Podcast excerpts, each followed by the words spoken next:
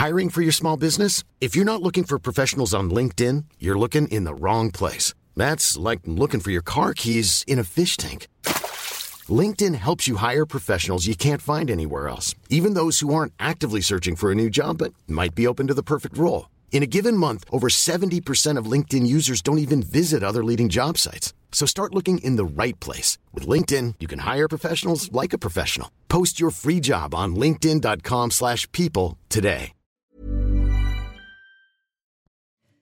Bonjour à tous et bonjour à toutes. Bienvenue dans Punchline aujourd'hui sur CNews. L'Ukraine, toujours sous le feu de l'armée russe. Après le défilé du 9 mai, Vladimir Poutine va probablement imposer la loi martiale en Russie pour soutenir l'effort de guerre. C'est ce qu'affirme en tout cas aujourd'hui la chef du renseignement américain. On reviendra aussi sur le dernier combat des militaires ukrainiens présents dans l'usine Azovstal à Mariupol, ville ravagée qui est tombée aux mains des Russes. Plus d'un millier de combattants sont encore dans les entrailles de cette aciérie. Les législatives, c'est dans un mois en France. Les 12 et 19 juin prochains, les candidats battent déjà la campagne. Emmanuel Macron doit s'adresser à ses troupes ce soir à Aubervilliers, où les candidats de la majorité présidentielle sont réunis.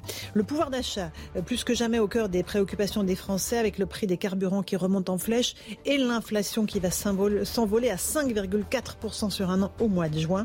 On verra que c'est le système D pour euh, euh, les consommateurs afin d'essayer d'avoir les meilleurs prix sur les produits d'utilisation courante.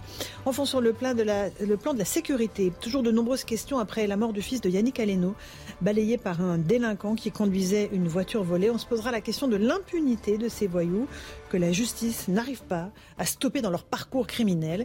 Et puis on a aussi cette information euh, qui vient de nous parvenir concernant Éric Dupont-Moretti, l'actuel garde des Sceaux eh bien, il va avoir euh, un procès, en tout cas un procès est requis euh, pour les soupçons de prise illégale d'intérêt. On va en débattre ce soir avec mes invités. Nous sommes avec Jean-Sébastien Ferjou, directeur du site Atlantico. Bonsoir. Bonsoir. Enfin, bonsoir, bonjour. Il est que 17h encore. Béatrice Brugère, bonjour. Vous êtes secrétaire générale. Voilà. unité magistrat, merci d'être là. On va évoquer les sujets de sécurité et de justice qui sont infiniment liés. Jonas Haddad est avocat. Bonjour, à vous. Merci d'être là. Et Jean Garrigue, président du comité d'histoire parlementaire. Presque bonsoir. Presque bonsoir, mais presque bon. presque bonjour. Allez, on, va, on va revenir. Un, tout petit mot de ce qu'on vient d'apprendre sur Eric Dupont-Moretti, euh, Béatrice Brugère. C'est important. Euh, procès requis pour euh, le garde des Sceaux dans le cadre d'une affaire de soupçon de prise illégale d'intérêt. Il y avait quoi? Un, classement sans suite euh, dans un premier temps? Alors oui, euh, pour répondre tout de suite, c'est une nouvelle extrêmement grave et importante, hein, puisque je crois que c'est quand même un fait rarissime d'avoir un garde des Sceaux qui est renvoyé dans l'exercice de ses fonctions alors qu'il est encore en exercice, hein, puisque c'est suite à plusieurs plaintes et suite à aussi à des signalements qui ont été faits maintenant il y a plusieurs mois par des syndicats. Alors ces plaintes et ces signalements ont, fait, euh, j'allais dire, euh, le processus tout à fait normal, mhm. puisqu'ils ont été recevables. Ensuite, il y a eu une enquête, euh, il y a eu des auditions, et puis à la fin de l'enquête, comme toute fin d'enquête, les magistrats ont jugé qu'il y avait assez d'éléments qui permettaient un renvoi pour qu'il soit jugé. Et la plainte dont vous faites écho est une autre plainte qui a été déposée par un syndicat, un autre syndicat que le mien, il y a quelques semaines. Voilà, mhm. tout à mhm. fait sur aussi, je crois, une prise illégale d'intérêt, mais qui a été classée sans suite celle-là. Euh, donc, elle ne sera pas examinée euh, dans le renvoi que vous avez évoqué. Les faits euh, qui sont reprochés à Éric Dupont-Moretti, en quoi consistent-ils exactement Si vous avez en mémoire ce Alors, dossier? J'ai pas exactement le renvoi sous les yeux, mais en tout cas, les plaintes et les signalements avaient été faits sur l'infraction de prise illégale d'intérêt. c'est-à-dire qu'en fait, pour faire très simple, c'est une forme d'abus de pouvoir, c'est-à-dire que quand vous êtes au pouvoir et en exercice, vous utilisez vos fonctions pour favoriser ou pour ne pas favoriser mmh. euh, des, des, personnes que vous connaissez, ou au contraire, et c'était le cas aussi, euh, vous utilisez vos fonctions euh, pour peut-être aussi régler des comptes, etc. Donc voilà, c'est une infraction extrêmement technique. C'est une infraction d'ailleurs qui, qui, a fait l'objet d'une révision législative il y a peu, de façon totalement, j'imagine, sans aucun lien avec ce que nous sommes en train de dire. Et euh, c'est une infraction qui sera jugée selon euh, une procédure très particulière puisque c'est la Cour de justice de la République, cette fameuse Cour qui juger euh, que l'on veut à chaque fois, à chaque mandat, supprimer, et qui pourtant continue à exister et qui a une composition hybride puisque pour vos auditeurs, il faut savoir que ce ne sont pas que des magistrats, mais ce sont à majorité des parlementaires qui vont juger. Qui vont juger Éric Dupond-Moretti. Voilà. Jean-Sébastien Ferjou, un garde des Sceaux en exercice renvoyé en procès, effectivement, c'est assez, assez rare dans l'histoire de la cinquième. Bien sûr, mais effectivement, l'affaire porte sur un conflit malgré tout entre un certain nombre de syndicats de magistrats et de ministres de la Justice. Et moi, je suis quand même très réservé. Je ne crois pas qu'il appartienne aux magistrats de décider qui est ou non leur ministre. Donc, il y aura un procès, c'est très bien, ça permettra euh, d'y voir euh, plus clair. Moi, je suis plutôt attaché au principe de la Cour de justice de la République parce que je pense que la politisation de la justice, sans qu'elle soit euh, extrême ni dans ni au quotidien, elle existe à la marge et que euh, ce qu'on reproche à Éric Dupont-Moretti, on pourrait peut-être se poser la question à certains magistrats qui l'ont euh, dans le collimateur et pourtant je n'ai aucune affection particulière pour Éric Dupont-Moretti. Donc je crois que la Cour de justice de la République, elle est, importante dans son principe parce que pour juger des hommes politiques dans l'exercice de leurs fonctions, il faut aussi prendre en compte cette dimension politique. Il arrive parfois, et on l'a vu, que quelques magistrats, encore une fois, il ne s'agit certainement pas de pointer mm. l'ensemble de la magistrature, se comportent de manière assez politique dans leur choix. Vous voulez répondre Oui, juste rapidement, je suis obligée de rectifier, c'est pas du tout le sujet, hein, je suis désolée de vous le dire. Euh, c'est pas les magistrats qui choisissent leur ministre dans, dans ce renvoi, heureusement d'ailleurs. C'est ça qu'il y a eu aussi au moment de sa nomination, pardon, mais c'est ce que... Absolument pas, on est sur des qualifications bah, si, juridiques. C'est ce qui s'est passé au moment de sa, de sa Allez, je termine. On est sur une qualification juridique qui est la prise illégale d'intérêt qui est dans le code pénal tout ministre, euh, si vous voulez quel qu'il soit, que ce soit le ministre de la Justice ou autre ministre, ce sont des atteintes à la probité. Si euh, l'infraction peut être caractérisée, mhm. euh, il est tout à fait légitime qu'il soit jugé pour ça. Et on à M. Dupont-Moretti d'avoir engagé des enquêtes administratives contre un certain nombre d'agissements de magistrats, effectivement, dans des dossiers qu'il avait eu lui par ailleurs. En tant qu'avocat. Voilà. Alors, Mais le sujet est quand même qu'un certain nombre de syndicats de magistrats ont considéré dès le départ, dès le départ, que la nomination de M. Dupont-Moretti, et encore une fois, pour lequel je n'ai aucune sympathie particulière, n'était pas légitime. Ça ne leur appartient pas. Jonas Sadat, vous êtes avocat. Alors là, où je, vais essayer de faire pas une synthèse du tout, c'est pas une synthèse hollandienne ou quoi que ce soit, mais, mais, là où je rejoins peut-être ce que dit Jean-Sébastien Ferjou, et avec tout le respect d'ailleurs que je dois à la décision de justice, on n'a pas à devoir la commenter, puisqu'en fait, bah c'est un principe d'indépendance. Mais c'est vrai que peut-être que si on avait voulu non pas entacher cette décision d'une quelconque peut-être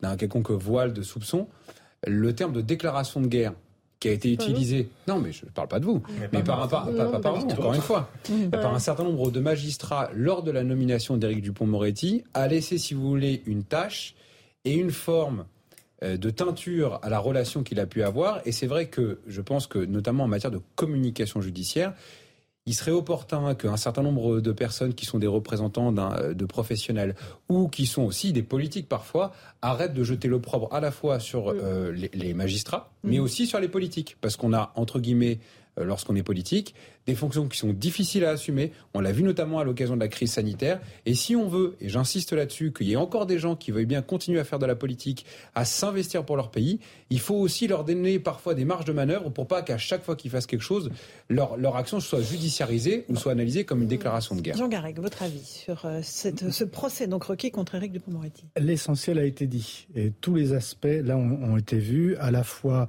le contentieux qui que la synthèse hollandaise. Le contentieux qui existe entre euh, Éric Dupond-Moretti et un certain nombre de, magistrats du syndicat de, la magistrature, c'est dès le début. Mais il a tout fait pour aussi. Bon, mais aussi la la euh, légalité de l'incrimination qui, qui, lui est faite. Il y a des faits et ils sont, sont incriminés ça, vous, ça me renvoie, ce sera mon petit plus d'historien, et après je me hein. ça me renvoie en tant qu'historien, je n'en pitié, pas en correctionnel, ça me renvoie euh, aux années 1920 où Raoul Perret, garde des Sceaux, a été euh, conduit en haute cour de justice, qui était l'ancêtre de la cour mhm. de justice de la République, pour euh, avoir été l'avocat conseil d'un escroc qui s'appelait Oustric.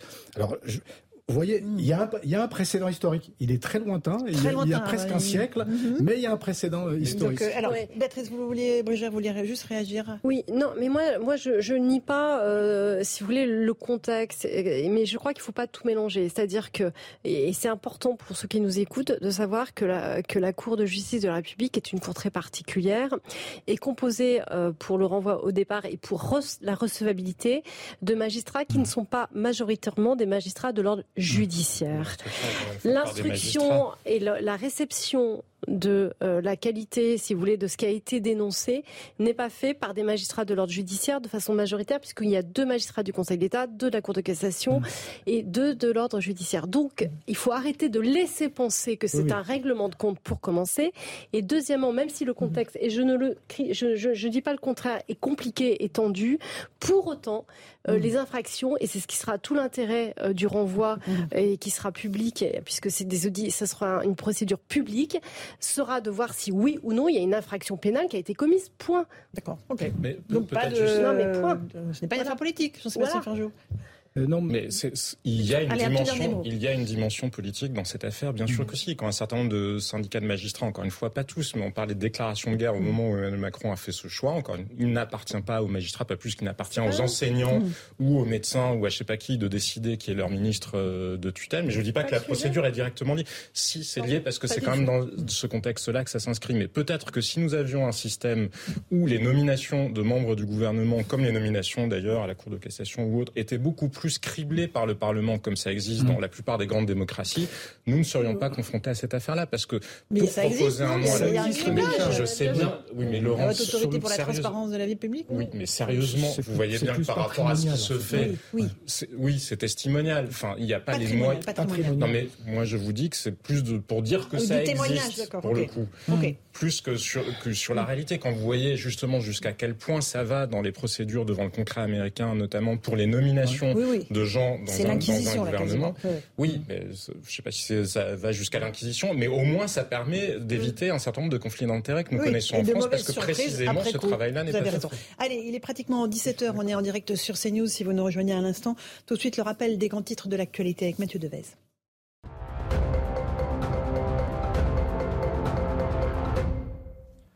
La majorité présidentielle en ordre de bataille pour la campagne des élections législatives. Les candidats du parti Renaissance, anciennement La République en marche, mais aussi ceux du Modem et d'Horizon sont réunis à Aubervilliers en Seine-Saint-Denis pour une journée de formation. Sont notamment présents le président de l'Assemblée nationale, Richard Ferrand, mais aussi Édouard Philippe, Stanislas Guérini ou encore François Bayrou.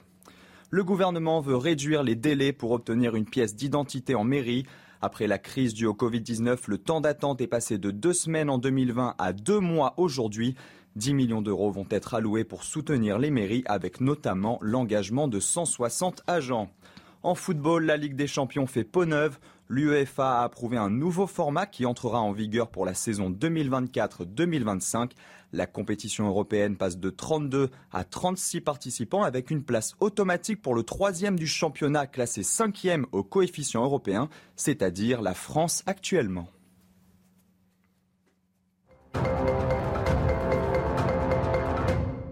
On se retrouve euh, dans Punchline sur CNews avec Jean-Sébastien Ferjou, Béatrice Brugère qui est magistrate, Jonas Haddad qui est avocat, Jean Garry qui est historien. On va parler maintenant de la disparition tragique du fils du chef Yannick Aleno. Le jeune homme âgé de 24 ans a été percuté dimanche soir de plein fouet alors qu'il était en scooter par un délinquant qui conduisait une voiture volée. Au-delà du drame humain, bien sûr, que vit la famille Aleno, endeuillée, il y a aussi la question de l'impunité des délinquants. Le suspect était recherché alors qu'il devait purger une peine de trois mois de prison.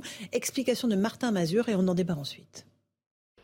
Antoine Aleno roulait en scooter lorsqu'il a été mortellement percuté à ce carrefour dans la nuit de dimanche à lundi. Le bruit de l'accident a surpris les riverains.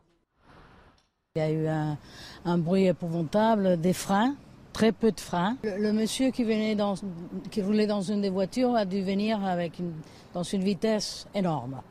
Et le coup a été très grand.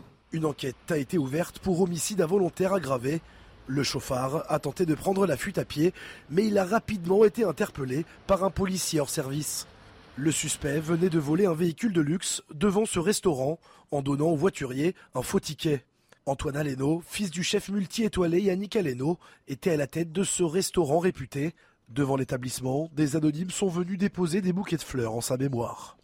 C'est quelqu'un de formidable et j'avais l'occasion aussi de déjeuner ici, d'avoir vu son fils et je trouve que c'est une terrible injustice pour tout le monde. Une passagère qui se trouvait sur le scooter et un chauffeur VTC ont également été percutés. Leur pronostic vital n'est pas engagé.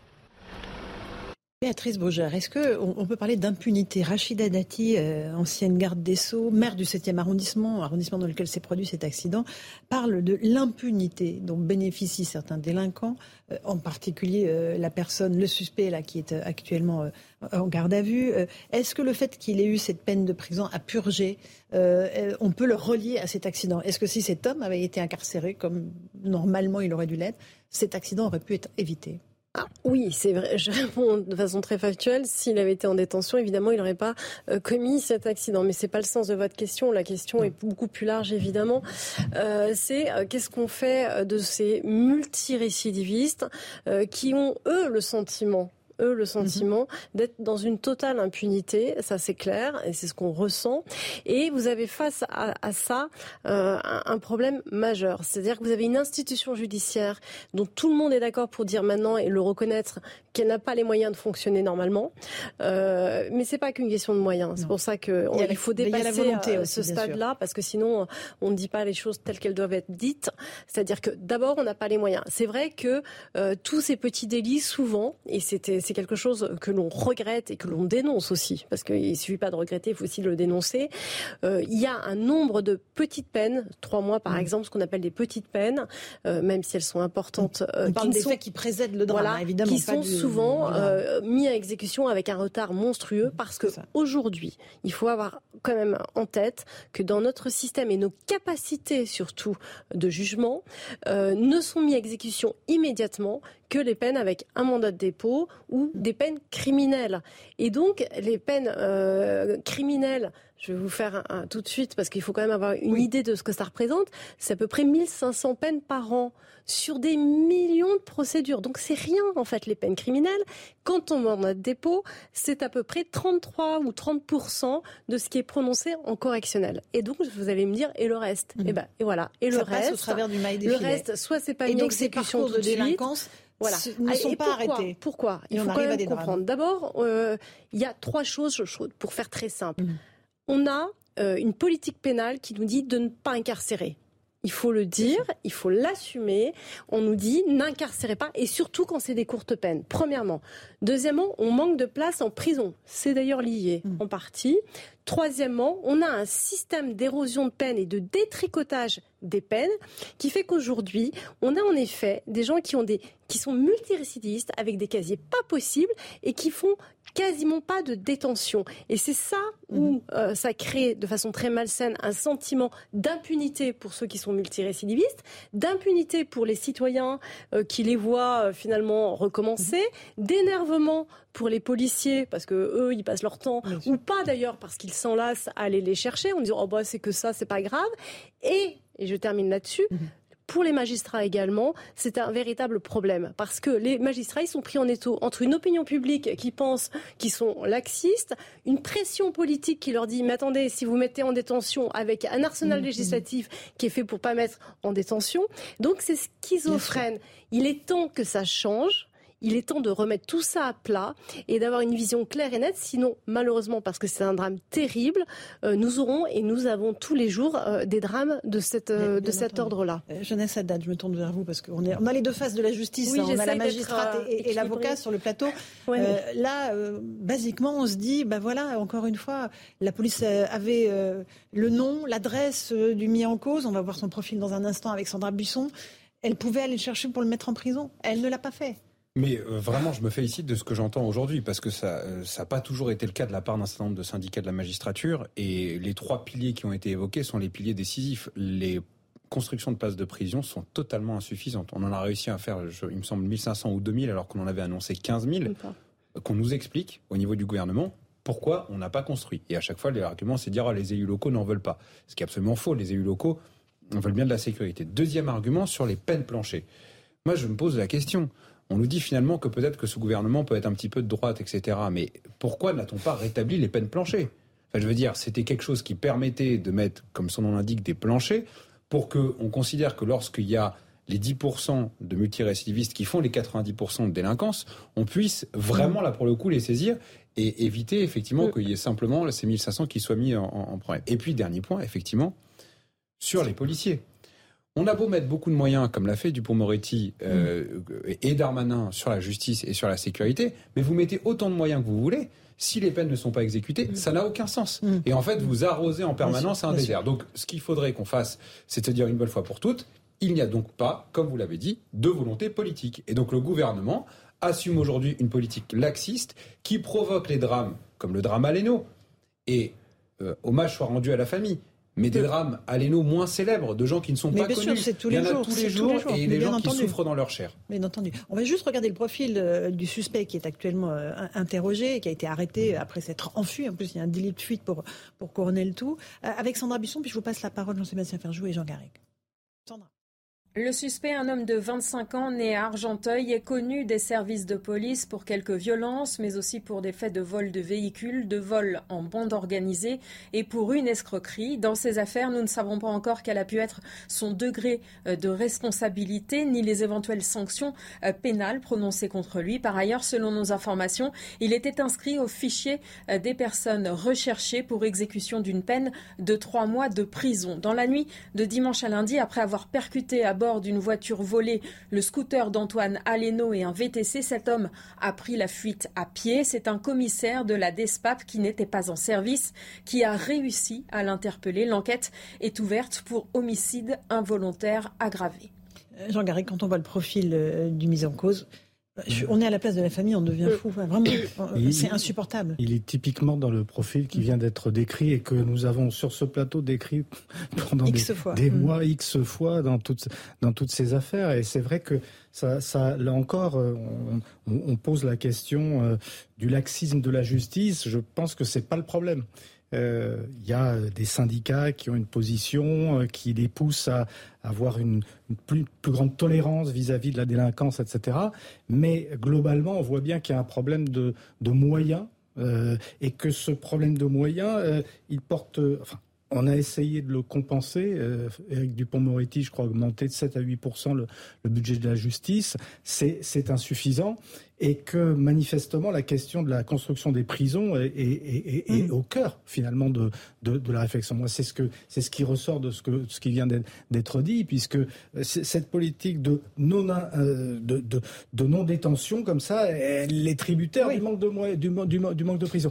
Alors, moi, je me pose la question, parce que j'ai regardé un certain nombre de reportages qui me montraient que les élus locaux ne voulaient pas qu'on construise des, Surtout les recours des habitants, des, des riverains. Les, énormément de recours administratifs. comment résoudre cette équation? Parce que là, il y, a, un problème qui me, qui me semble majeur. Effectivement, se pose la, question des, peines planchées là aussi, et on constate que dans d'autres pays européens, euh, je dirais qu'il y a plus de volontarisme par rapport à cette question-là. Donc ça pourrait évoluer. Mais il y a une question, moi aussi, que je, je poserais volontiers, justement, aux spécialistes qu'on a ici sur le plateau, c'est de savoir si, oui ou non, euh, pendant cinq ans, on a eu une politique plutôt immobile et plutôt laxiste, parce que mhm. c'est à eux de, répondre. Moi, je ne suis pas qualifié. Mhm. Et puis, euh, la, deuxième question, c'est de savoir, bon, bah, quelles sont véritablement aujourd'hui euh, les solutions euh, efficaces qu'on pourrait, qu'on pourrait appliquer.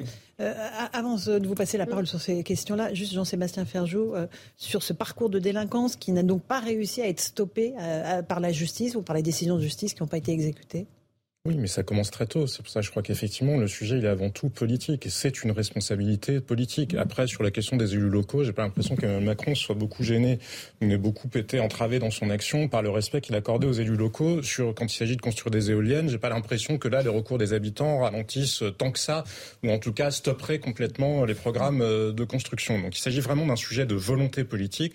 Vous le disiez, il y a une politique pénale qui est assumée. Je crois que le quinquennat Macron, la réalité, c'est qu'il s'inscrit dans le fil du quinquennat Hollande, et c'est la même vision que celle de Christiane Taubira, la directive Belloubet, qui est entrée en vigueur justement concernant les peines d'emprisonnement, font la non-exécution mhm. des peines d'emprisonnement de moins euh, de deux ans. Je parle sous votre contrôle si je me souviens bien. Elle n'a jamais été enlevée. Et si on a nommé derrière un Éric Dupont-Moretti qui idéologiquement s'inscrit plus ou moins dans le même film, moi je ne comprends pas je ne comprends pas comment Nicolas Sarkozy ou les élus de droite qui rallient Emmanuel Macron ne font pas à minima. Je veux dire, on peut avoir toutes les alliances qu'on veut, c'est évidemment parfaitement légitime dans une démocratie. Mais enfin, si on revendique être de droite, je sais pas, Robin Reda qui fait toute la campagne aux côtés de Valérie Pécresse en réclamant de l'ordre, ne même pas demander des garanties sur la personne qui serait nommée à la chancellerie. c'est quand même grotesque. À un moment, la volonté, il y a un défaut de, de volonté politique à tous les niveaux sur cette question-là. Et effectivement, dans la mesure où c'est dès l'éducation, dès le plus jeune âge, qu'on ne sait pas assumer des principes d'autorité, on se retrouve en bout de course avec des gens qu'on ne rattrapera jamais. Et d'une certaine manière, c'est non-assistance en personne en danger vis-à-vis d'un certain... Victimes, d'abord. Non, mais vis-à-vis des victimes, c'est une évidence. C'est une évidence hmm. absolue. Mais vis-à-vis de certains quartier parce que justement, en, ayant renoncé à mmh. cette autorité-là au motif d'être dans la culture de l'excuse, etc., on a au contraire fait basculer des gens entiers dans un destin auquel ils auraient pourtant pu euh, échapper. Et je crois à la responsabilité mmh. individuelle parce que évidemment que le premier euh, des concernés, c'est pas le ministre de la Justice dans l'affaire euh, tragique du fils de, de, de, Monsieur Aleno, c'est le fuyard en question. Bien entendu. Béatrice Bougier, je rappelle que vous êtes magistrate. Est-ce qu'en gros, on vous a demandé, à travers la politique pénale, à vous les magistrats de ne pas mettre en exécution certaines peines. C'est aussi simple que ça. Écoutez, la réponse, elle va être simple. Oui, euh, il faut quand même qu'à un moment on le dise. On est le seul syndicat, et j'en suis fier, à avoir attaqué la circulaire, c'est pas un décret, mais c'est une circulaire Belloubet, qui a été prise pendant le Covid, où on a mis 15 000 détenus dehors pour des raisons euh, sanitaires. Et dans cette circulaire qui a été prise donc dans un contexte très particulier, on a demandé aux magistrats du parquet de ne pas mettre à exécution des décisions prononcées par les magistrats du siège sur des peines anciennes ou qu'on estime être des petites peines. Mhm. Typiquement, trois mois. Mhm. Voilà, si on veut rentrer dans le cadre. En fait, on fait pas. Trois, mois. Donc, cette circulaire, je l'ai attaquée devant le Conseil d'État. Le Conseil d'État qui fait du droit m'a donné raison en disant qu'elle était illégale, ce qui est quand même dommage pour le ministère de la Justice. Que s'est-il passé? Évidemment, le ministère de la Justice ne s'est pas empressé d'abroger cette circulaire. Donc on est bien sur de la politique pénale mhm. assumée, puisqu'elle est toujours en vigueur. Mais au-delà de cette circulaire qui est très symptomatique, puisqu'en fait, elle, est, elle démontre bien là qu'il n'y a pas de volonté, on a tout un arsenal législatif depuis plusieurs années qui a tendu à traiter le primo-délinquant comme le récidiviste. C'est-à-dire qu'il n'y a plus de différence de mhm. traitement sur l'exécution des peines et mhm. sur l'aménagement de peine entre un primo-délinquant et un récidiviste. Donc votre là, votre émission qui dit on comprend pas, c'est pas la première fois, il est recherché. Il faut savoir que justement, aujourd'hui, tout le système de l'exécution des peines est devenu incohérent, illisible, complexe, administratif et qu'aujourd'hui nous avons, et j'ose le dire euh, sur votre antenne, des milliers de peines prononcées qui ne sont pas exécutées déjà pour commencer, ou quand elles sont exécutées, elles sont modifié parce que on a une gestion aujourd'hui hôtelière des places de détention et Excusez-moi, Laurence, juste pour répondre, parce qu'il faut toujours donner de l'espoir sur un plateau. Alors peut-être juste, on fait le rappel des titres de l'actualité. Ah, et il est 17h15. Et après, on continue ce débat absolument parce passionnant sur l'exécution des peines. Voilà. Quelles sont les solutions? Tout de suite, c'est Mathieu Devel pour l'actualité.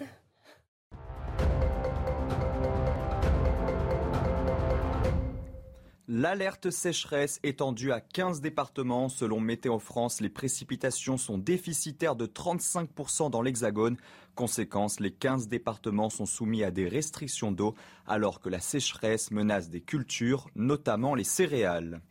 La police veut former 2500 gardiens de la paix. Ils bénéficieront d'une scolarité allongée à 12 mois et enrichie de nouveaux contenus pour être en phase avec la société. Depuis juin 2020, la formation en école de police avait été réduite à 8 mois. Une erreur fondamentale avait alors estimé le ministre de l'Intérieur, Gérald Darmanin. Passe vaccinal, aloumi et wokisme font partie des nouveaux mots du Larousse. 150 nouveaux mots font leur entrée dans l'édition 2023, à commencer par de nombreux termes liés au Covid, dont Covid long, passe vaccinal et sanitaire. À noter également l'entrée de plusieurs personnalités dans le Larousse, dont le cycliste Julien Alaphilippe, l'actrice Zabou Bretman ou encore le cuisinier Thierry Marx.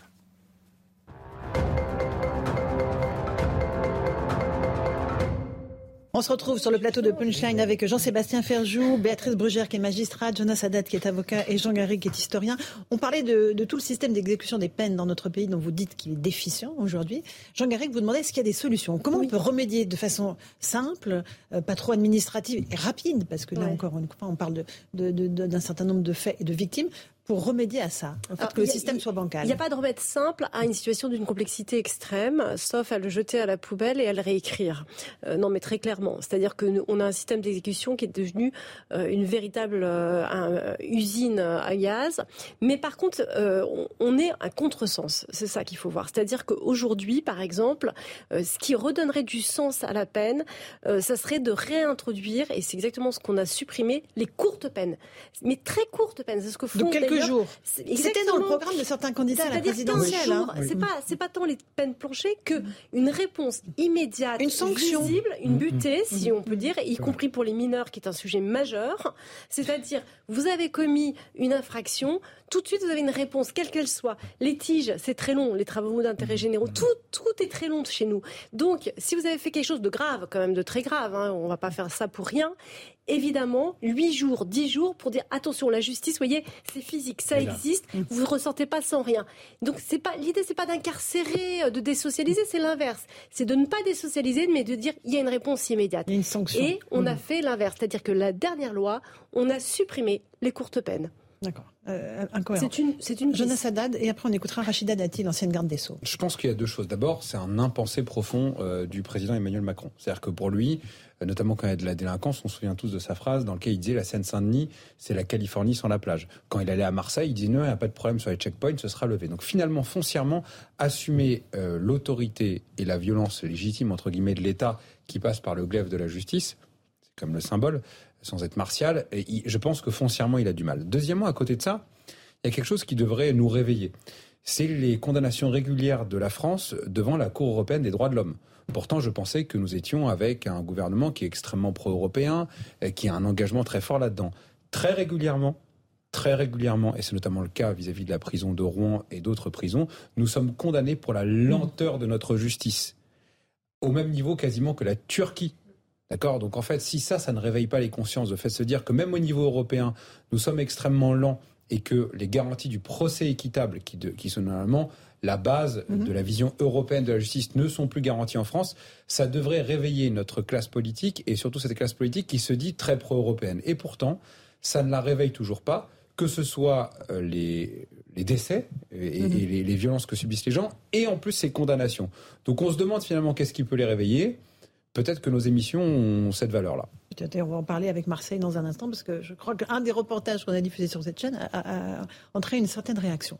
Euh, on va juste écouter Rachida Dati, je vous le disais, ancienne garde des Sceaux, euh, qui a réagi assez euh, rapidement après la mort du fils de Yannick Aleno, puisqu'on est parti de cet exemple-là pour dénoncer un certain nombre de défaillances dans le système judiciaire. Écoutez ce qu'elle a dit. Ce que je dénonce depuis très longtemps, et, et notamment euh, sur ces dix dernières années, c'est le sentiment d'impunité générale.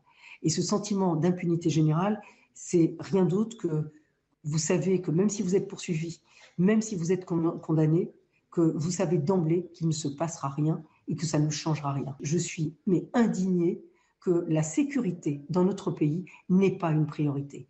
Vous savez qu'il euh, y a des violences urbaines tous les jours, des rixes tous les jours. On s'attaque aux forces de sécurité, aux pompiers, aux enseignants, tous les jours, vous en faites état. Et, ceux qui sont les victimes de cette insécurité, bah, ils votent plus. Ils sont désespérés, ils sont exaspérés. Et donc, à un moment donné, bah, tout le monde se fait justice euh, soi-même. Et ça, c'est pas, c'est pas euh, dans le fin fond et au fin fond et au fin fond de la France. Non, c'est tous les jours et à nos portes. Euh, Jean-Sébastien Ferjou, sur ce sentiment d'impunité que décrit Rachida Dati pour tout, hein.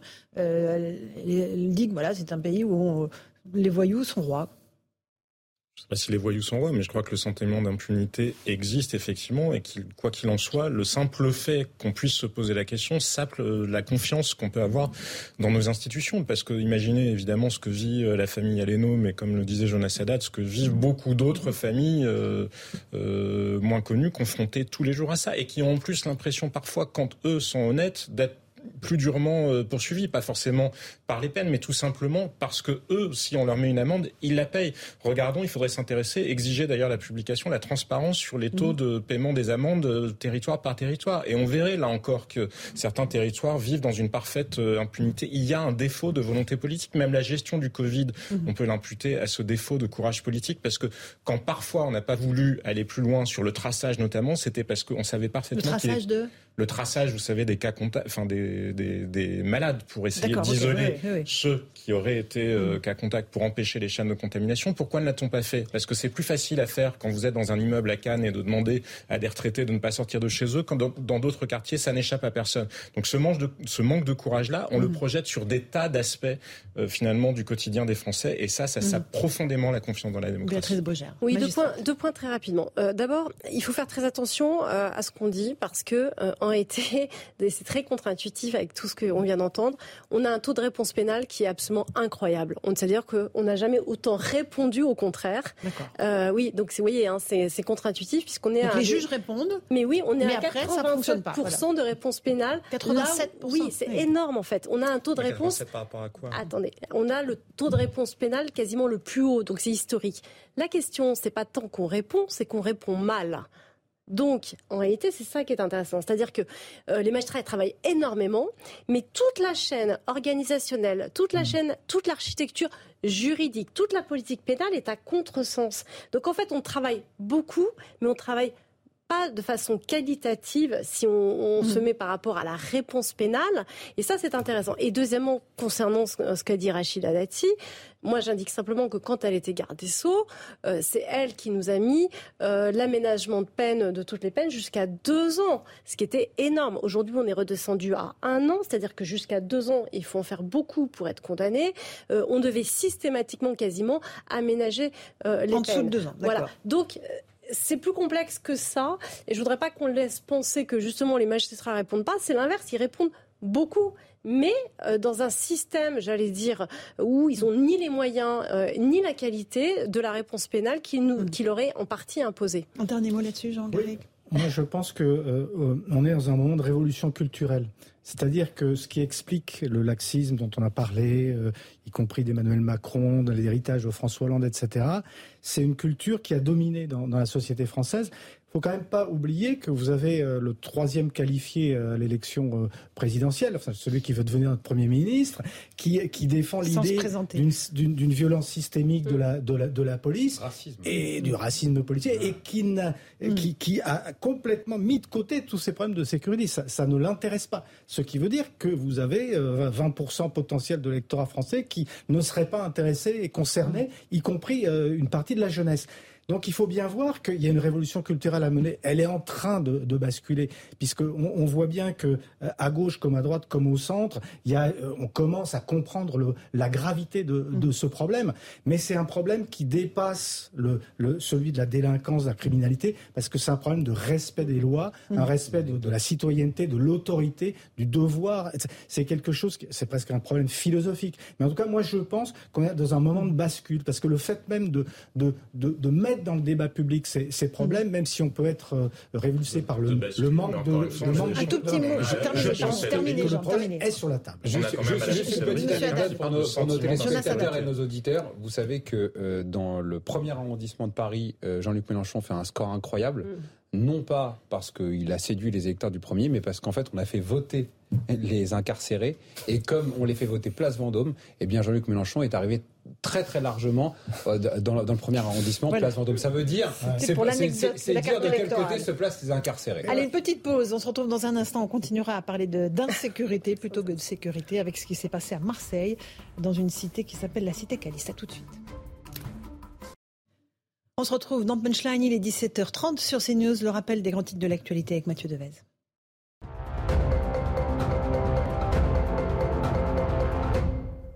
Vladimir Poutine n'a pas l'intention de s'arrêter au Donbass selon le renseignement américain. Le président russe voudrait porter le conflit à la Transnistrie, région de Moldavie qui a fait sécession en 1990. La chef du renseignement américain estime cependant que les ambitions de Vladimir Poutine dépassent les capacités de l'armée russe. Emmanuel Macron interpelle Xi Jinping sur l'impact du Covid sur les Français de Chine. Le président de la République s'est entretenu pendant une heure et demie par téléphone avec le président chinois. Emmanuel Macron a exprimé la solidarité de la France avec la Chine, qui connaît sa pire flambée épidémique depuis deux ans, alors que de nombreux Français subissent les restrictions imposées dans plusieurs provinces, en particulier à Shanghai tournant pour la monarchie britannique. Le prince Charles a pour la première fois lu le discours du trône devant le Parlement britannique à la place de sa mère, la reine Elisabeth II, absente pour des raisons de santé. Ce n'est que la troisième fois que la reine de 96 ans a manqué ce rendez-vous. Enceinte, elle en avait été absente en 1959 et 1963.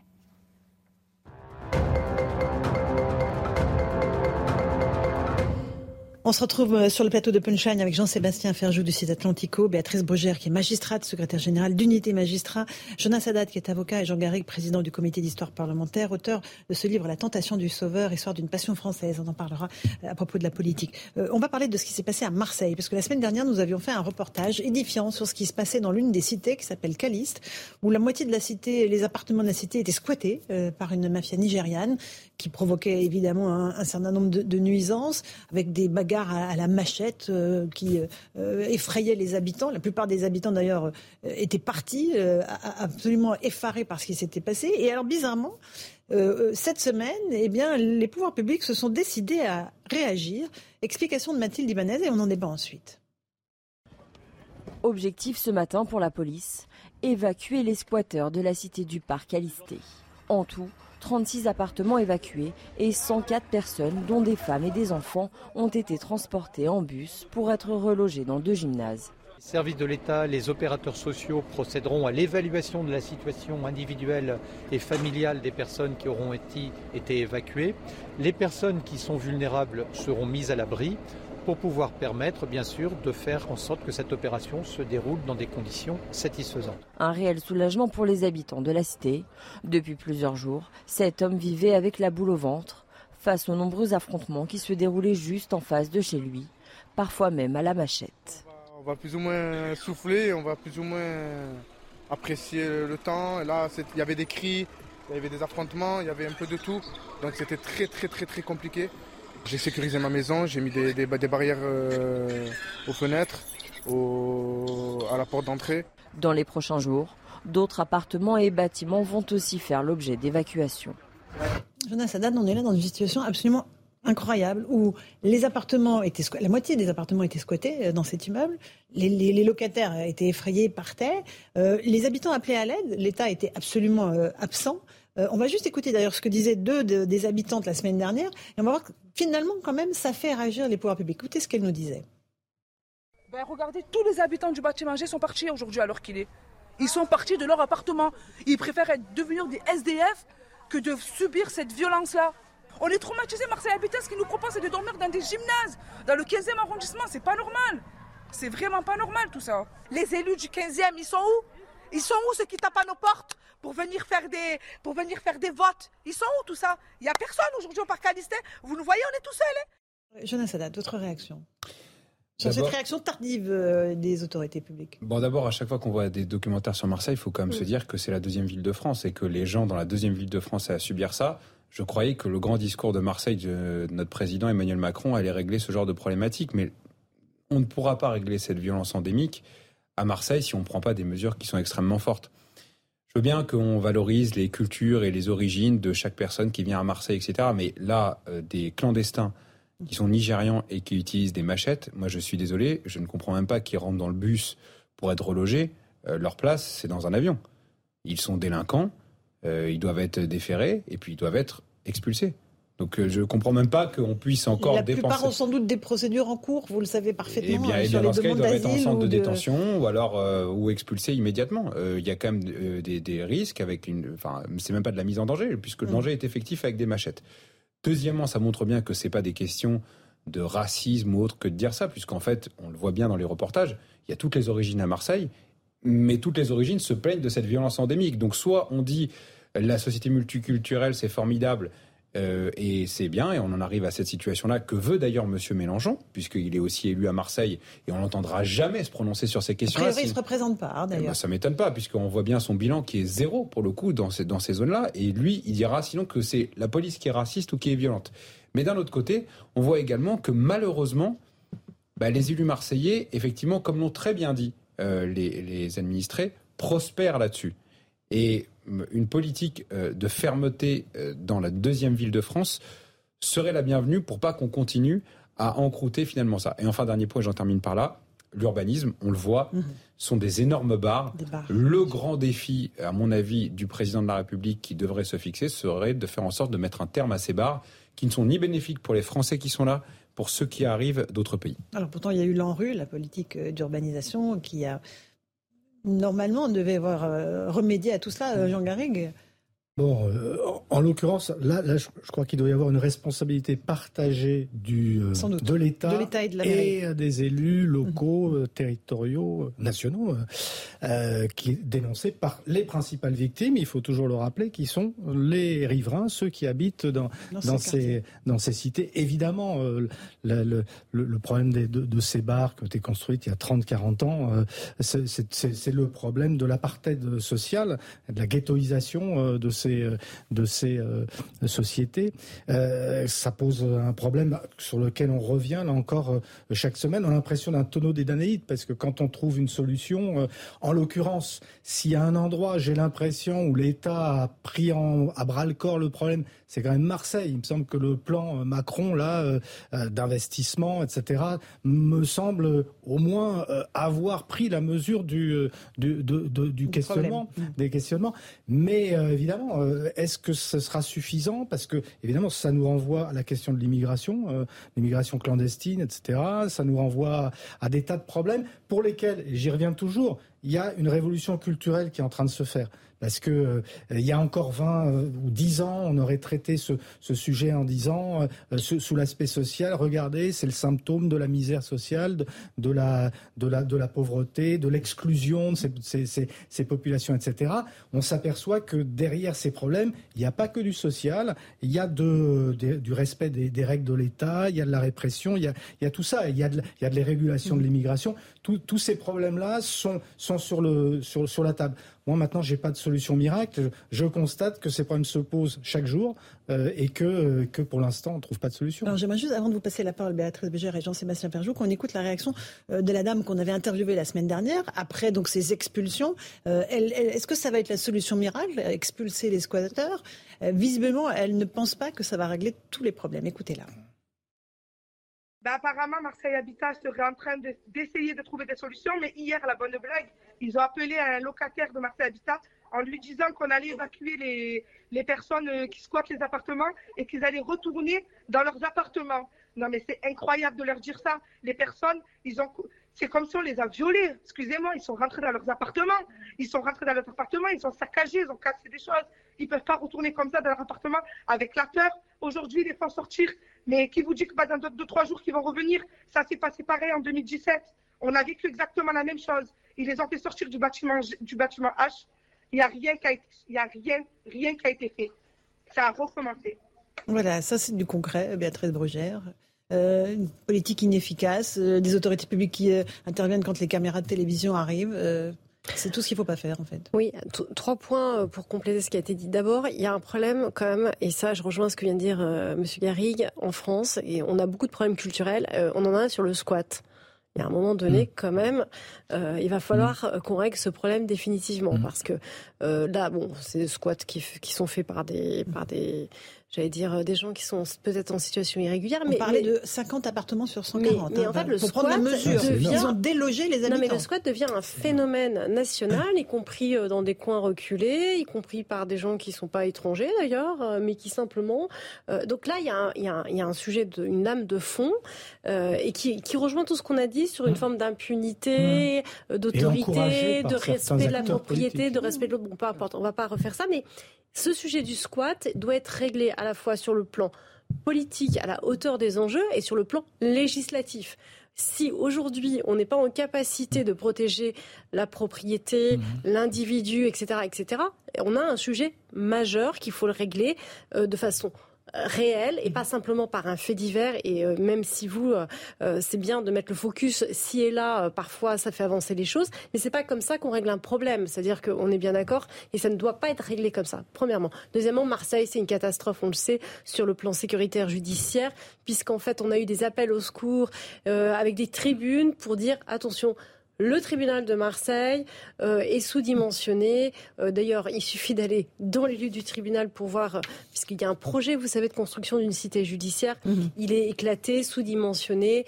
on manque de moyens. Donc on retrouve les mêmes apories dénoncées tout à l'heure sur la situation de la justice. Et enfin, quand on a une violence qui est celle particulière de Marseille, où on a ce qu'on appelle une GIR, c'est-à-dire une juridiction interrégionale spécialisée avec des problèmes de gangs, de mafia, de trafic de stupéfiants.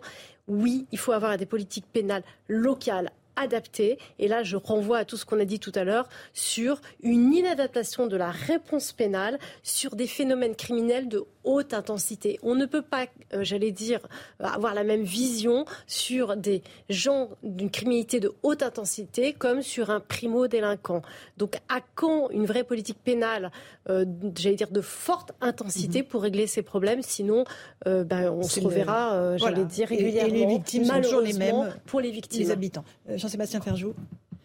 Oui, les victimes sont toujours les mêmes, parce qu'on parlait du squat, mais il y a rarement, je n'ai pas le souvenir d'avoir entendu parler de squat au Touquet ou Villa-Montmorency à Paris, ni sur l'île de Ré. Curieusement, c'est quand même toujours dans des quartiers où il y a des Français, ben oui, qui sont donc euh, non, il n'y a pas de révolution culturelle. Emmanuel Macron, c'est toujours euh, la vieille bonne logique euh, du petit bah, percueil. il n'y a pas de problème que l'absence de solution finisse par résoudre. Quand on nomme, pardon, quand on nomme à la chancellerie, non mais si, quand on nomme à la chancellerie un homme comme Éric Dupont-Moretti qui dit, qui revient en disant, en reprenant les mêmes choses qui avaient fait perdre déjà Lionel Jospin il y a 20 ans, en parlant de sentiment d'impunité, non, pardon, ou d'insécurité, oui. je ne crois pas que les gens que nous venons de voir à Marseille, ils soient confrontés à un sentiment, ils sont confrontés à l'intrusion dans leur domicile. La politique, moi je veux bien aussi qu'on dise qu'il y a des responsabilités locales. C'est certainement le cas à Marseille. Il y a du clientélisme, on sait, et on peut mettre en cause la manière dont sont gérées les politiques du logement de Marseille Habitat ou d'ailleurs. Mais c'est un peu comme la politique pénale. L'impulsion, elle vient quand même d'en haut. Il y a quand même des, des, demandes qui viennent du pouvoir politique et qui sont données pour dire de gérer de telle ou telle manière. D'ailleurs, avec une hypocrisie absolue sur les critères ethniques qu'on prend en ligne de compte. Mais moi, je ne sais pas ce que veut Emmanuel Macron. Emmanuel Macron, je l'ai vu l'autre jour après son élection aller à Évry et finalement il est de retour dans une vision mhm. qu'il dénonçait trois ans plus tôt quand Jean-Louis Borloo lui avait fait un rapport. Alors là, c'était des vieux mâles blancs qui avaient fait le rapport avec Emmanuel Macron qui, dans sa rhétorique, s'inscrivait exactement dans la logique de Jean-Luc Mélenchon. Et puis aujourd'hui, il veut finalement refaire de l'action sociale dans les banlieues, mais on ne sait pas vraiment ni comment, ni avec quels moyens, ni pourquoi. Donc non, je ne crois pas qu'il y ait de révolution culturelle. Je pense que le macronisme, c'est le statu quo. Et vous savez à quoi ça sert? Le critère sociologique qu'on voit, c'est quoi? L'argent, ça sert dans ce pays aujourd'hui à s'acheter de la distanciation sociale mhm. et de la distanciation ethnique. Il y a des mhm. gens qui se mettent à l'abri des difficultés de la société française et ceux-là, ils votent pour Emmanuel Macron parce qu'ils ont les moyens de mettre leurs enfants dans des écoles où il n'y a pas de problème, ils mhm. ont les moyens de vivre dans des quartiers où il n'y a pas de problème, ils se mettent à l'écart. Et malheureusement, malheureusement, le macronisme en l'état, c'est essentiellement du statut quo. Je ne sais pas ce que c'est que le macronisme, mais quand je parlais de révolution... c'est peut-être une difficulté après 5 ans de mandat. Quand je parlais de révolution culturelle, je ne parlais pas d'Emmanuel Macron, parce que tout, bah tout ne devrait pas remonter à, l'homme providentiel et au sauveur, parce qu'il y a une société derrière. Et ce que je prétends, c'est que dans cette société, il y a aujourd'hui une révolution culturelle. C'est-à-dire que des gens, notamment de gauche, puisque c'est à gauche qu'il faut faire cette révolution-là, il y a des gens de gauche, des socialistes, des, des, des radicaux de gauche, etc., qui aujourd'hui prennent en compte, comprennent la, l'urgence de, de, cette situation et qui ne se contentent plus d'avoir des solutions sociales, justement. Et donc, je pense que par mais à l'arrivée infiltration face à ce sentiment d'impuissance face à ce sentiment d'impuissance politique face à ce sentiment vous le disiez il n'y a pas de solution on voit pas où sont, où sont les solutions. Mm. s'il y a des solutions je suis désolé il y a d'autres pays autour de la France qui vivent pas sur une autre planète qui vivent pas dans des conditions sociales ni des conditions d'immigration si éloignées que ça et il n'y a pas les mêmes problèmes en tout cas dans la même intensité qui se posent dans l'ensemble mm. des États voisins. Donc je crois quand même qu'il y a des solutions et je vous le disais peut-être y a-t-il une révolution culturelle sauf qu'à l'arrivée dans leurs comportements électoraux que font les gens? Pour le statu quo parce qu'ils ont les moyens de se mettre à l'écart des problèmes qui concernent certains quartiers. Il est 17h45 sur CNews. Je rappelle des titres de l'actualité. Mathieu Devez.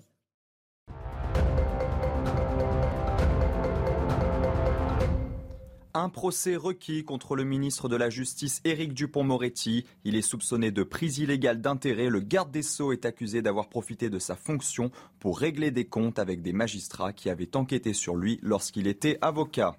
Le tribunal correctionnel de Tarascon a condamné trois hommes à des peines allant de 12 à 15 mois de prison ferme suite à l'agression de trois gendarmes le week-end dernier. Les trois prévenus étaient jugés en comparution immédiate pour violence volontaire sur personne dépositaire de l'autorité publique. Ils effectueront leur peine sous bracelet électronique.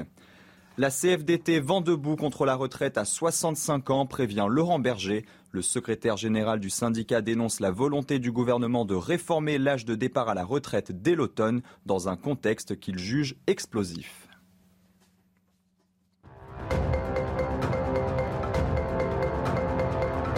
On se retrouve sur le plateau de Punchline. Le débat continuait en fait. Sur quel thème, Jean-Sébastien Ferjou Toujours sur le thème de ceux qui ont les moyens. d'ailleurs. D'accord. S'éloignent de, ces zones difficiles. Vous n'êtes pas, d'accord, Julien Sadat Parce que regardez, en fait, qui est avocat. la réalité, allez, on, va oser le terme. Vous parliez de cette distanciation, c'est peut-être un peu, par exemple, ce qu'on appelle les bobos. Mais la, la réalité les percute aussi. Quand vous êtes dans le 18e et que vous avez acheté à Jaurès ou à Stalingrad et que vous voyez finalement que les mêmes phénomènes sont en train de vous percuter, quand vous êtes à République à Paris et que ces phénomènes vous percutent aussi, moi ce qui m'inquiète, c'est pas tant la distanciation sociale, c'est le déni.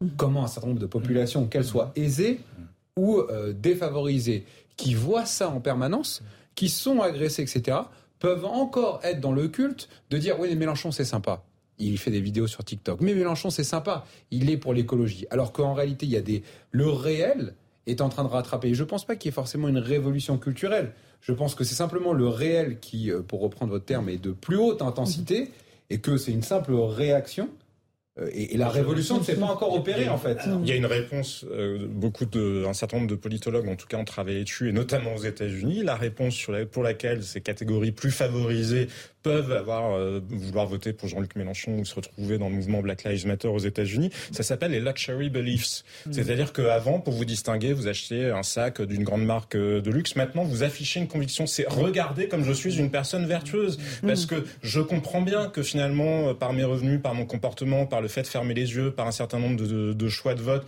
que je fais, euh, je participe à l'aggravation ou à minima au statu quo sur les problèmes de la société française. Mais comme je suis une belle personne et que j'affiche mes valeurs morales, alors là, tout est oublié. là, où je rejoins totalement les choses, c'est que régulièrement, ça a été vraiment étudié hein, dans les déterminants.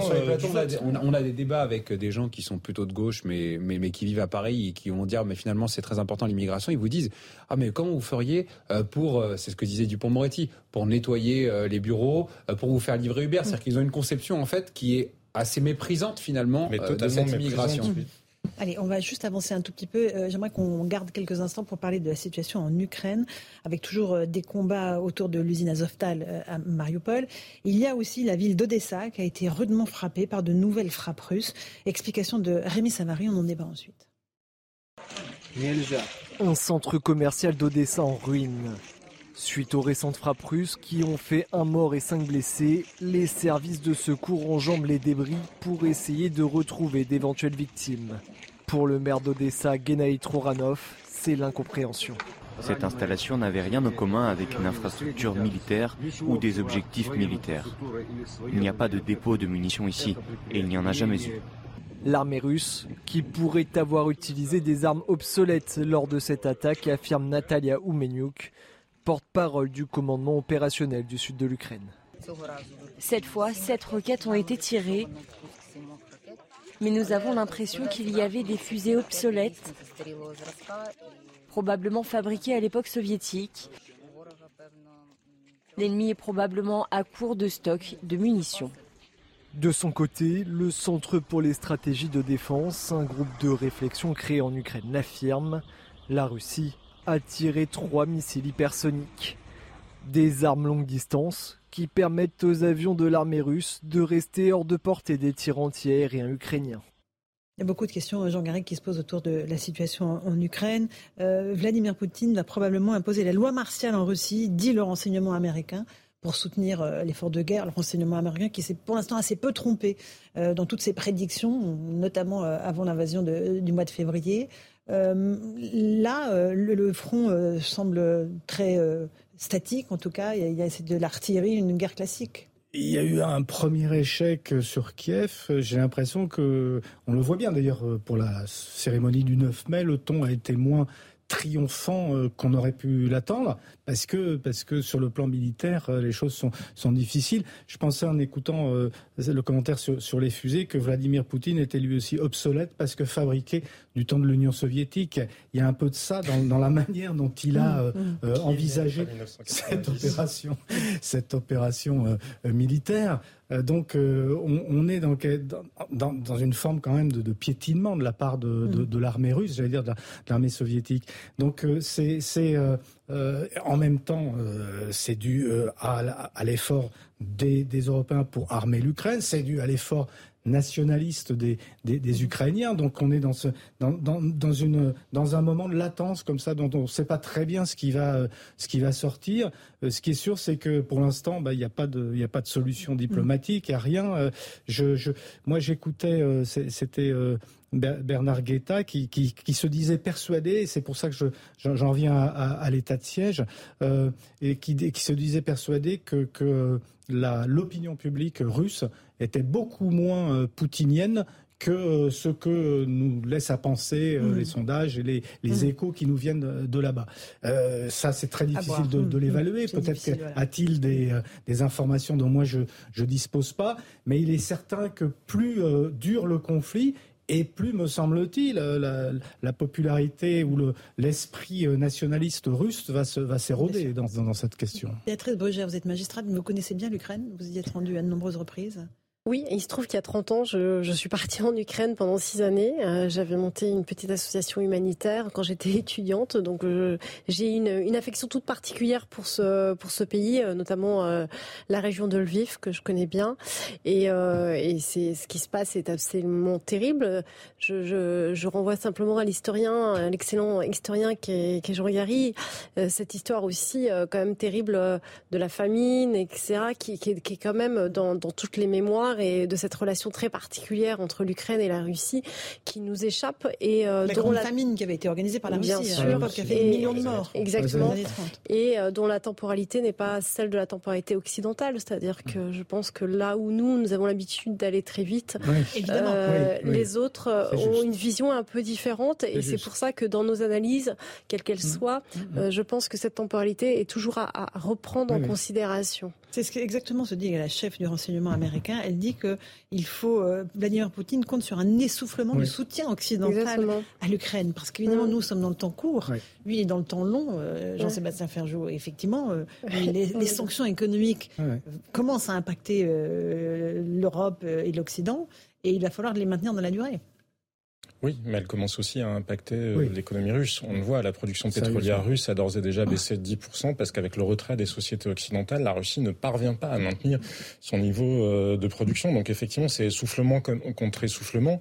Et on voit bien que l'Europe n'est pas forcément dans la même situation que les États-Unis, parce que les États-Unis ont maintenant, de manière très claire, ils l'ont affiché, ils considèrent que c'est l'occasion de mettre la Russie à genoux une fois pour toutes, et que la Russie ne comprenant que la force, il faut se saisir de cette occasion historique pour euh, en mm. terminer finalement avec la prétention impériale euh, de la Russie de Vladimir Poutine.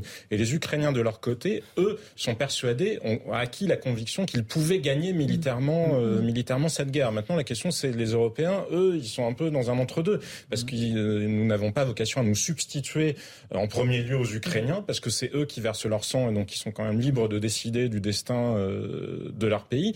Mais il y a un autre sujet sur lequel l'essoufflement ukrainien pourrait arriver, qui n'est pas forcément militaire puisqu'ils ont les armes justement euh, que leur livrent les Américains, c'est le sujet économique. Les Russes bloquent mhm. les ports ukrainiens.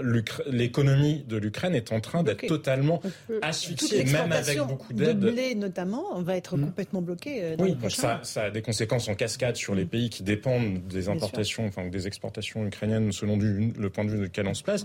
Mais l'économie ukrainienne est absolument asphyxié. Et ça, ça sera difficile pour les Ukrainiens, malgré tout, de durer dans une guerre euh, d'épuisement. Euh, Jonas Haddad euh, Moi, ce, que, ce qui me frappe, c'est en fait, on est le lendemain de la journée de l'Europe, donc on a eu un grand discours hier de l'Europe. c'est le décalage entre les différentes réponses. Vladimir Poutine, c'est des réponses militaires. Donc on fait des défilés et on peut instaurer la loi martiale. Les Américains, c'est des réponses économiques, on met des sanctions et par la suite, on en profite aussi pour vendre notre gaz de schiste. La réponse de l'Europe hier, c'est quoi? On va créer une nouvelle organisation, un nouveau machin pour une nouvelle annexe, pour éventuellement une nouvelle coopération. À mon avis, on fait peur à personne comme ça, et je pense que finalement, c'est un peu le symbole. Ah, peut-être la danse qui est le cadeau de la, France au Parlement européen. C'est une forme d'apathie européenne, de vouloir, et, peut-être d'ailleurs une forme de contamination française, de vouloir euh, répondre à des enjeux euh, martiaux mmh, mmh. et financiers par des réponses administratives et technocratiques. un dernier mot. Je suis évidemment pas du tout d'accord.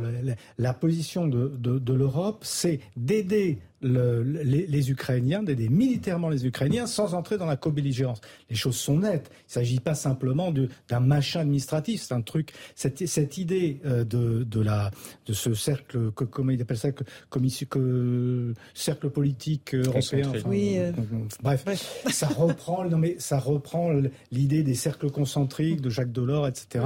C'est quelque chose qui est une manière de, de pouvoir arrimer l'Ukraine à, à l'Europe sans passer par l'Union européenne parce que les, les règles de l'Union européenne fait que ça prendrait des années. Il n'y a pas d'unité européenne dans, la, dans les livraisons d'armes. C'est comme le traité de paix pour l'OTAN euh, dans lequel on dit ah mais vous rentrez par des traités de paix de façon périphérique à l'OTAN mais si jamais vous êtes agressé on vous protège pas là, on est dans l'Union, on est Là, on est dans une intensité qui mm. nécessite des réponses qui sont beaucoup plus claires. Il n'y a pas d'unanimité dans la réponse européenne. Il y a une unanimité de façade, peut-être à l'exception de la Hongrie, dans l'intention affichée de soutien à l'Ukraine. Mais regardez l'Allemagne, il n'y a pas, les Allemands ne sont pas dans les mêmes livraisons d'armes que euh, les Polonais, que la République tchèque. Donc là encore, il faut bien distinguer entre ce que peut nous apporter l'Europe, parce qu'il y a incontestablement des vraies réussites européennes, et les discours hors sol, comme parfois le président de la République a pu avoir tendance à en tenir sur l'Europe de la défense notamment.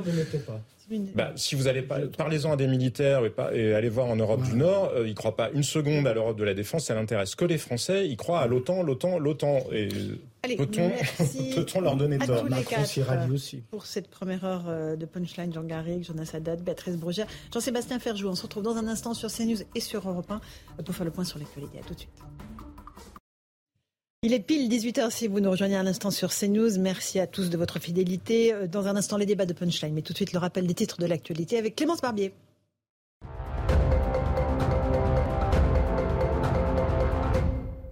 Renaissance, le parti politique d'Emmanuel Macron lance sa campagne pour les élections législatives aujourd'hui à Aubervilliers. Une réunion de formation avec des ateliers de communication et de stratégie de campagne. Les points clés du projet sont discutés comme la réforme des retraites ou la prime Macron. Le gouvernement veut accélérer les délais pour obtenir une pièce d'identité en mairie. Après la crise du Covid-19, le temps d'attente est passé de deux semaines en 2020 à deux mois aujourd'hui. 10 millions d'euros vont être alloués pour soutenir les mairies. Un vaccin sera-t-il la solution pour en venir à bout de la crise de la grippe aviaire? Deux candidats vaccins sont expérimentés à partir d'aujourd'hui sur les palmipèdes. Selon le ministère de l'Agriculture, cette expérimentation est faite pour analyser l'intérêt de mettre en place un vaccin sur ces espèces. La Cour des comptes part à la chasse aux faux comptes. En quatre ans, la fraude à l'identité bancaire a été multipliée par 10. En 2020, les montants détectés de détournement de virements dans la sphère sociale étaient de l'ordre de 4 millions d'euros.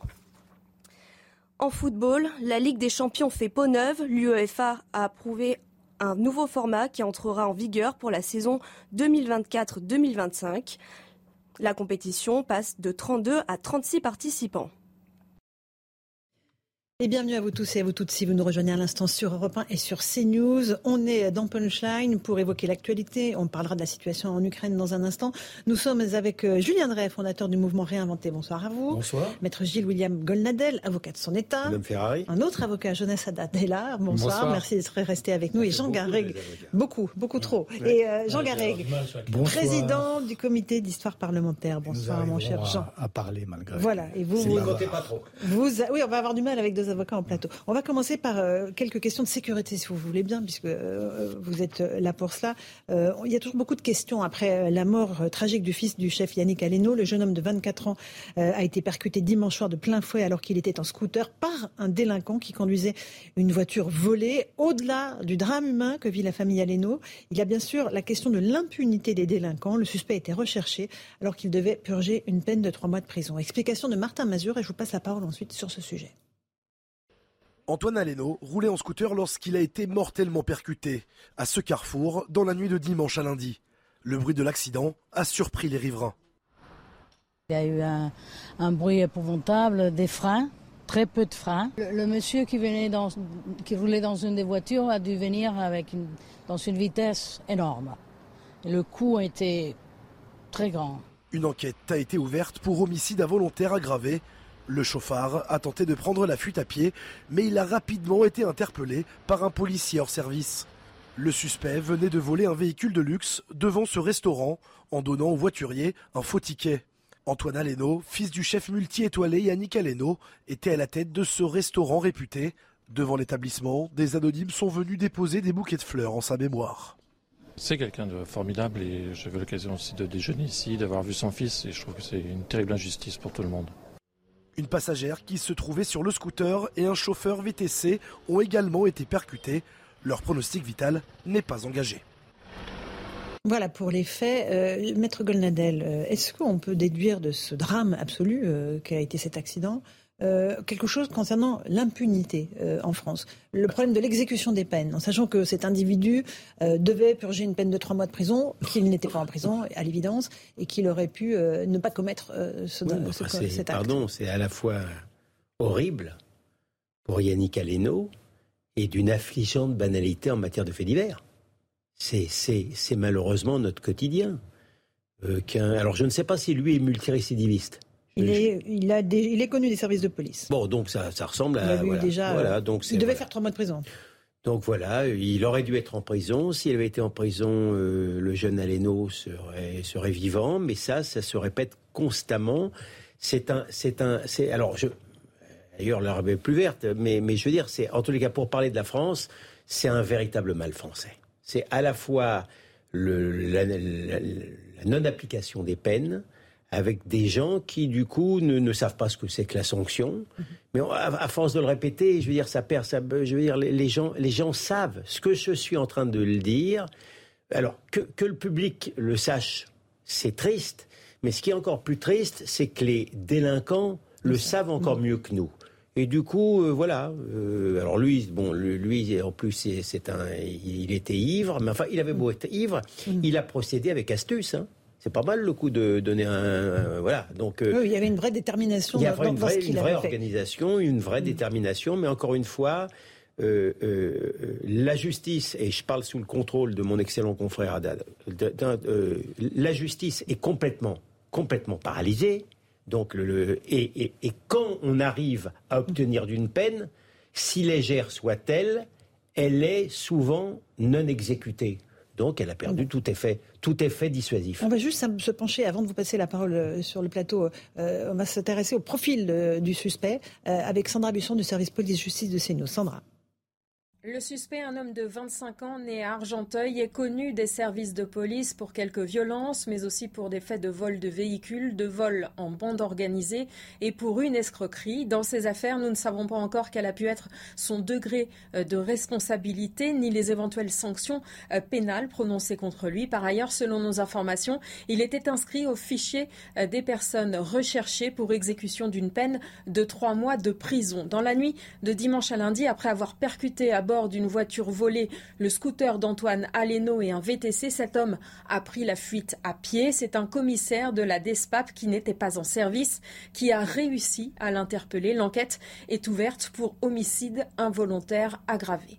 Julien Drey, euh, au-delà du, drame que cela représente, est-ce qu'on euh, peut euh, parler de la défaillance du système de la justice en France?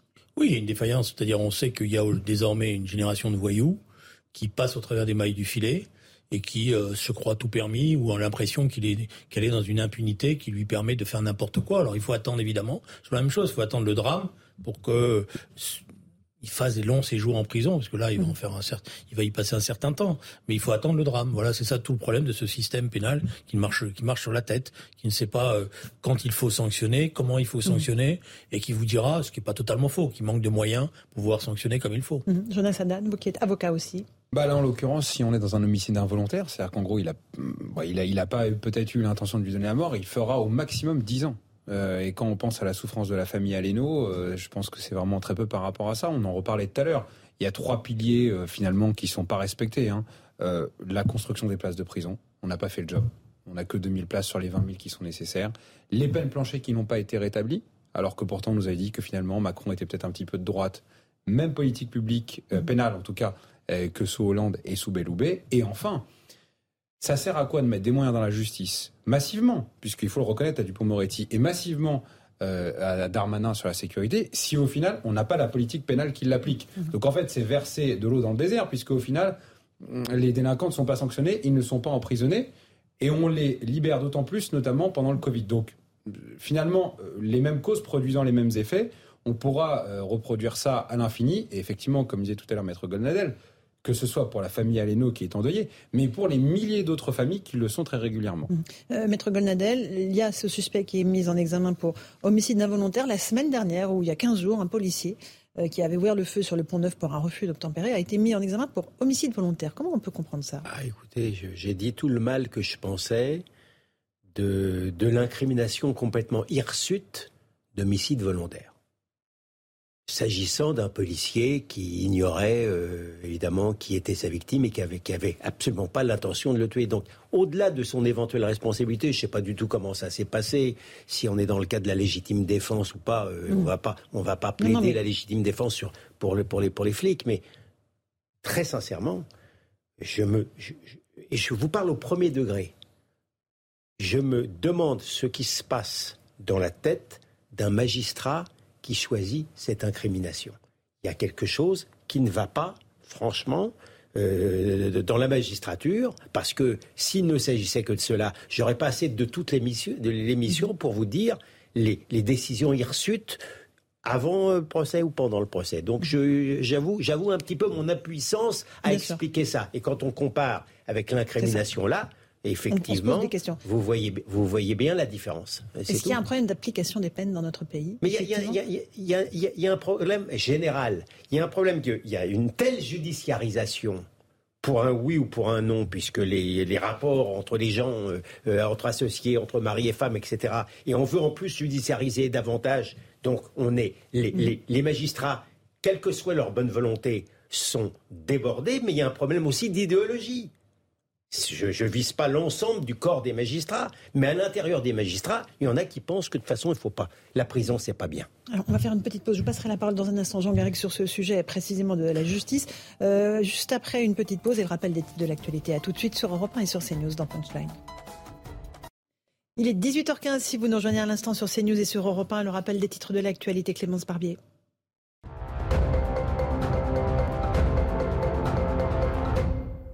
La sécheresse qui frappe l'ensemble de la France aura un impact sur la production des céréales comme le blé ou l'orge en phase de développement, a prévenu hier le ministère de l'Agriculture. Aucune région n'est épargnée par la sécheresse et pour limiter ce phénomène, 15 départements sont déjà soumis à des restrictions d'eau. La police recherche des gardiens de la paix. La police nationale a lancé sa campagne annuelle de recrutement avec l'objectif de former 2500 futurs gardiens dont la formation a été allongée de 8 à 12 mois. Les inscriptions au concours sont ouvertes jusqu'au 22 juillet autrice, grossophobie ou encore wokisme, des mots que vous avez pu entendre et que vous pourrez désormais retrouver dans le dictionnaire. Ils font leur entrée, parmi les 150 nouveaux mots du Petit Larousse 2023.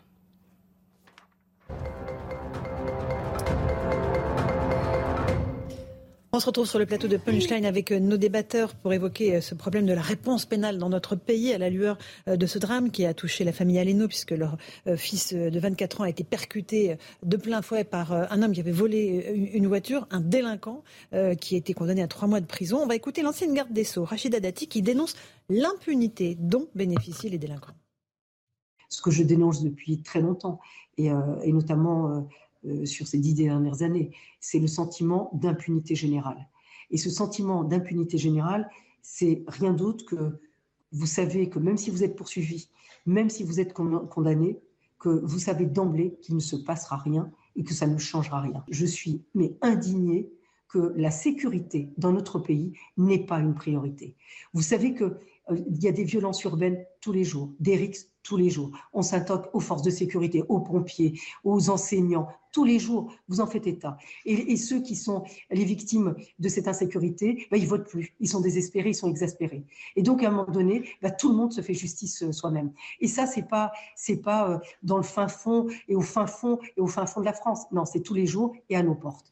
Voilà ce que dit Rachida Dati, maître Golnadel. Il y a un problème dans l'application euh, de, des décisions prises par la justice. Rachida Dati n'a pas, n'a pas tort. Alors certes, euh, sous l'empire de M. Sarkozy, tout n'était pas non plus que répression bien tempérée, etc. Et c'était pas merveilleux, mais c'est encore pire. On pensait qu'on a... C'est encore pire Donc euh, oui, non, je ne peux que je ne peux qu'approuver ce qui a mhm. été dit, tant, sauf que tout le monde ne, ne fait pas justice lui-même. Il y a beaucoup de gens qui qui marchent en, baissant la tête et en baissant les yeux. Hein. Julien Drey, vous n'êtes pas d'accord?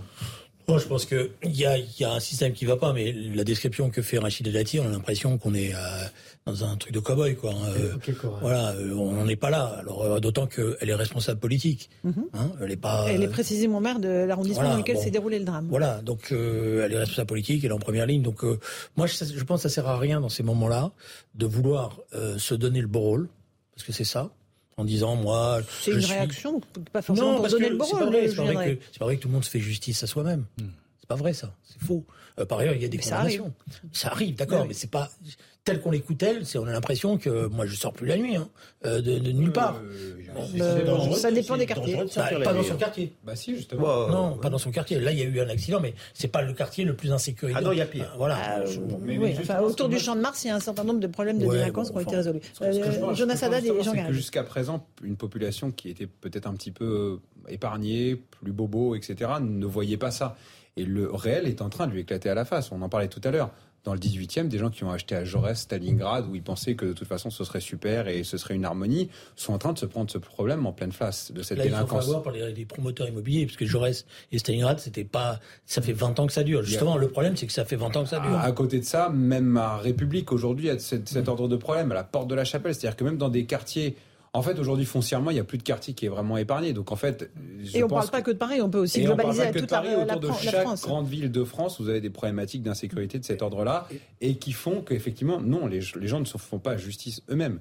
Les gens subissent cette injustice. Mmh. Jean Garrigue. Oui, même des villes moyennes, on a vu même des, batailles rangées entre. Non, euh, sur le, je pense qu'une majorité de Français partagent ce sentiment qu'il y a une impunité.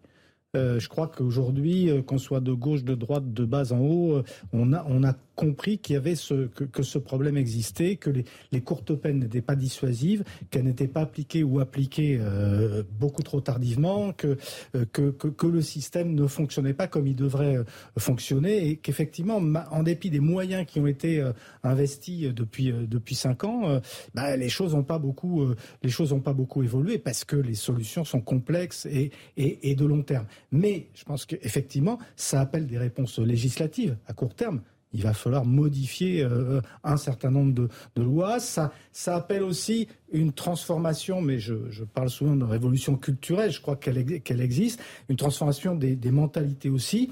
Euh, vous avez un syndicat de, la magistrature qui manifestement, lui, ne, ne semble pas persuadé que euh, se pose ce problème d'impunité.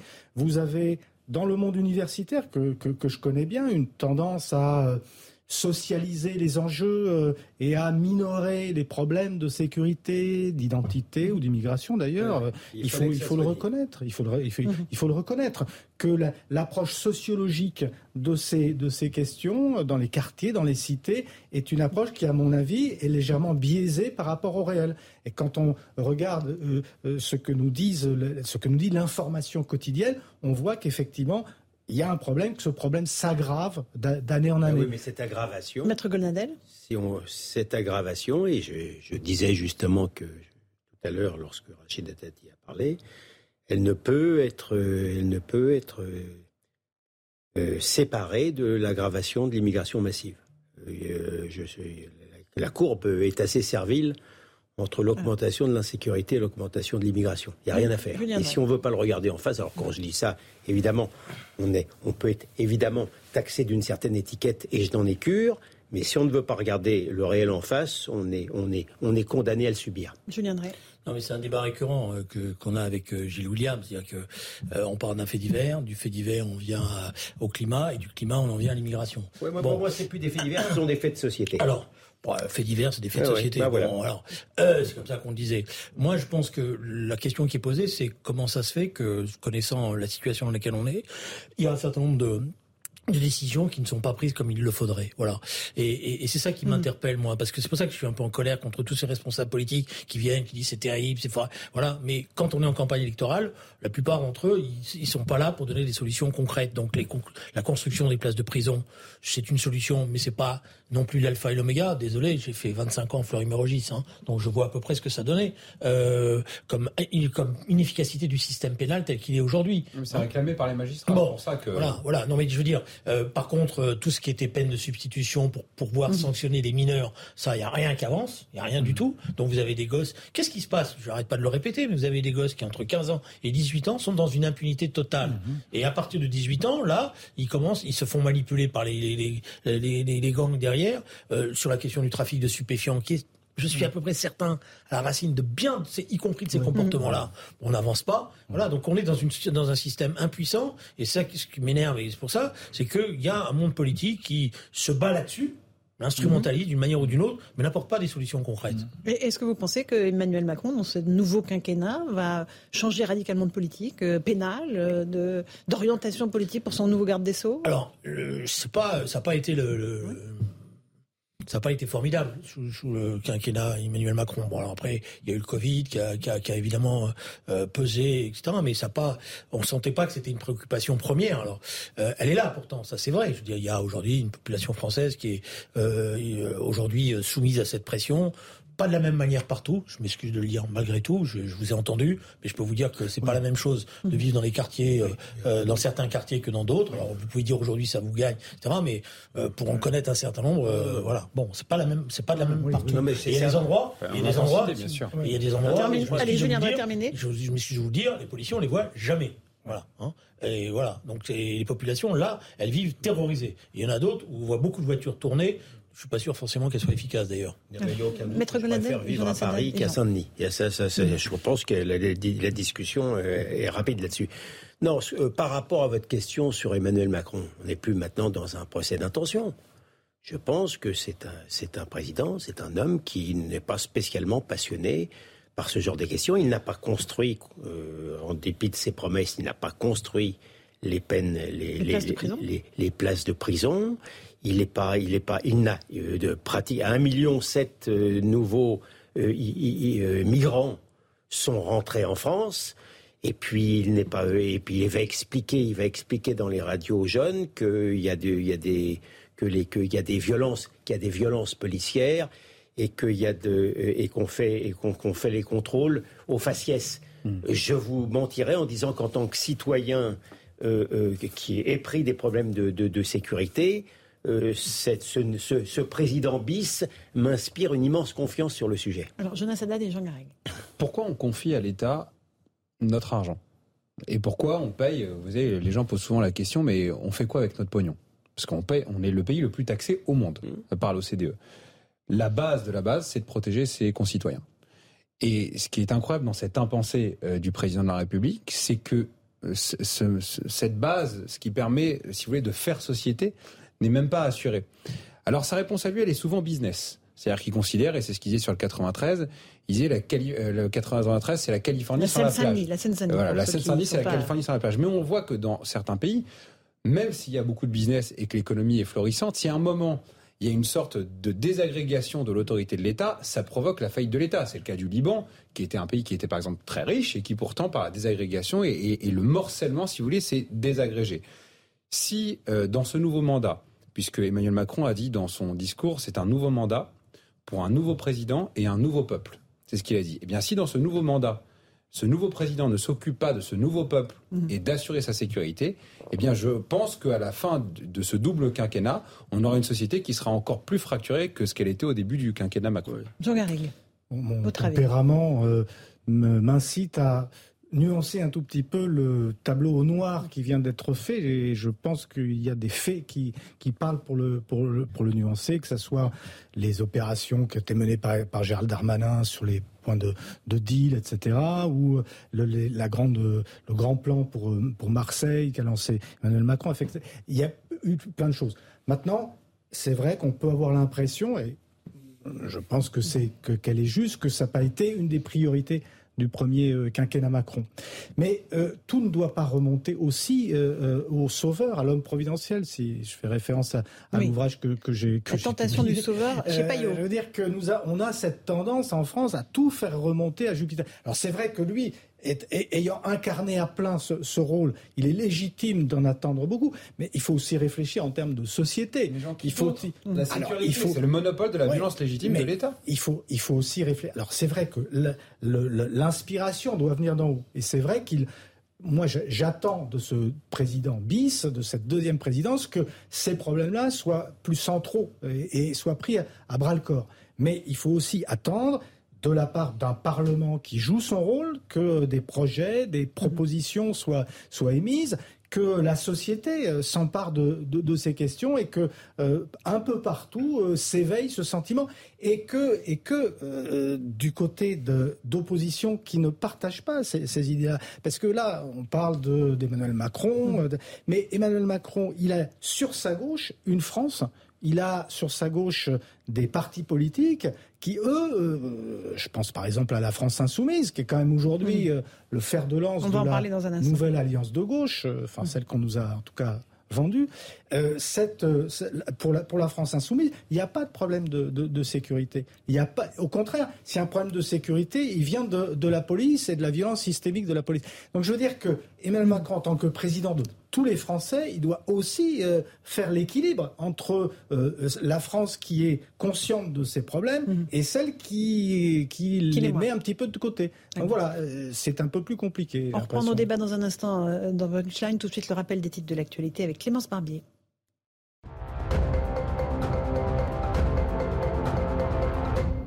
Éric Dupont-Moretti, soupçonné d'avoir profité de sa fonction pour régler des comptes avec des magistrats dans deux dossiers lorsqu'il était avocat, le ministère public de la Cour de justice de la République a annoncé avoir requis le renvoi devant la Cour de l'ancien avocat et actuel garde des Sceaux, mis en examen pour prise illégale d'intérêt. Emmanuel Macron interpelle Xi Jinping sur l'impact du Covid sur les Français de Chine. Le président de la République s'est entretenu pendant une heure et demie par téléphone avec le président chinois. Emmanuel Macron a exprimé sa solidarité de la France avec la Chine, qui connaît sa pire, flambée épidémique depuis deux ans. Poutine n'aurait pas l'intention d'occuper uniquement le Donbass en Ukraine.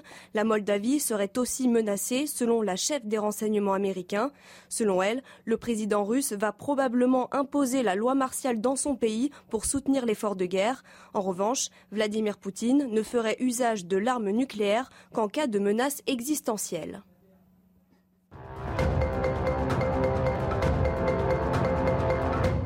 18h30 sur Europe 1 et sur CNews. On fait une petite pause. On se retrouve dans un instant dans Punchline. On parlera de la situation en Ukraine. À tout de suite.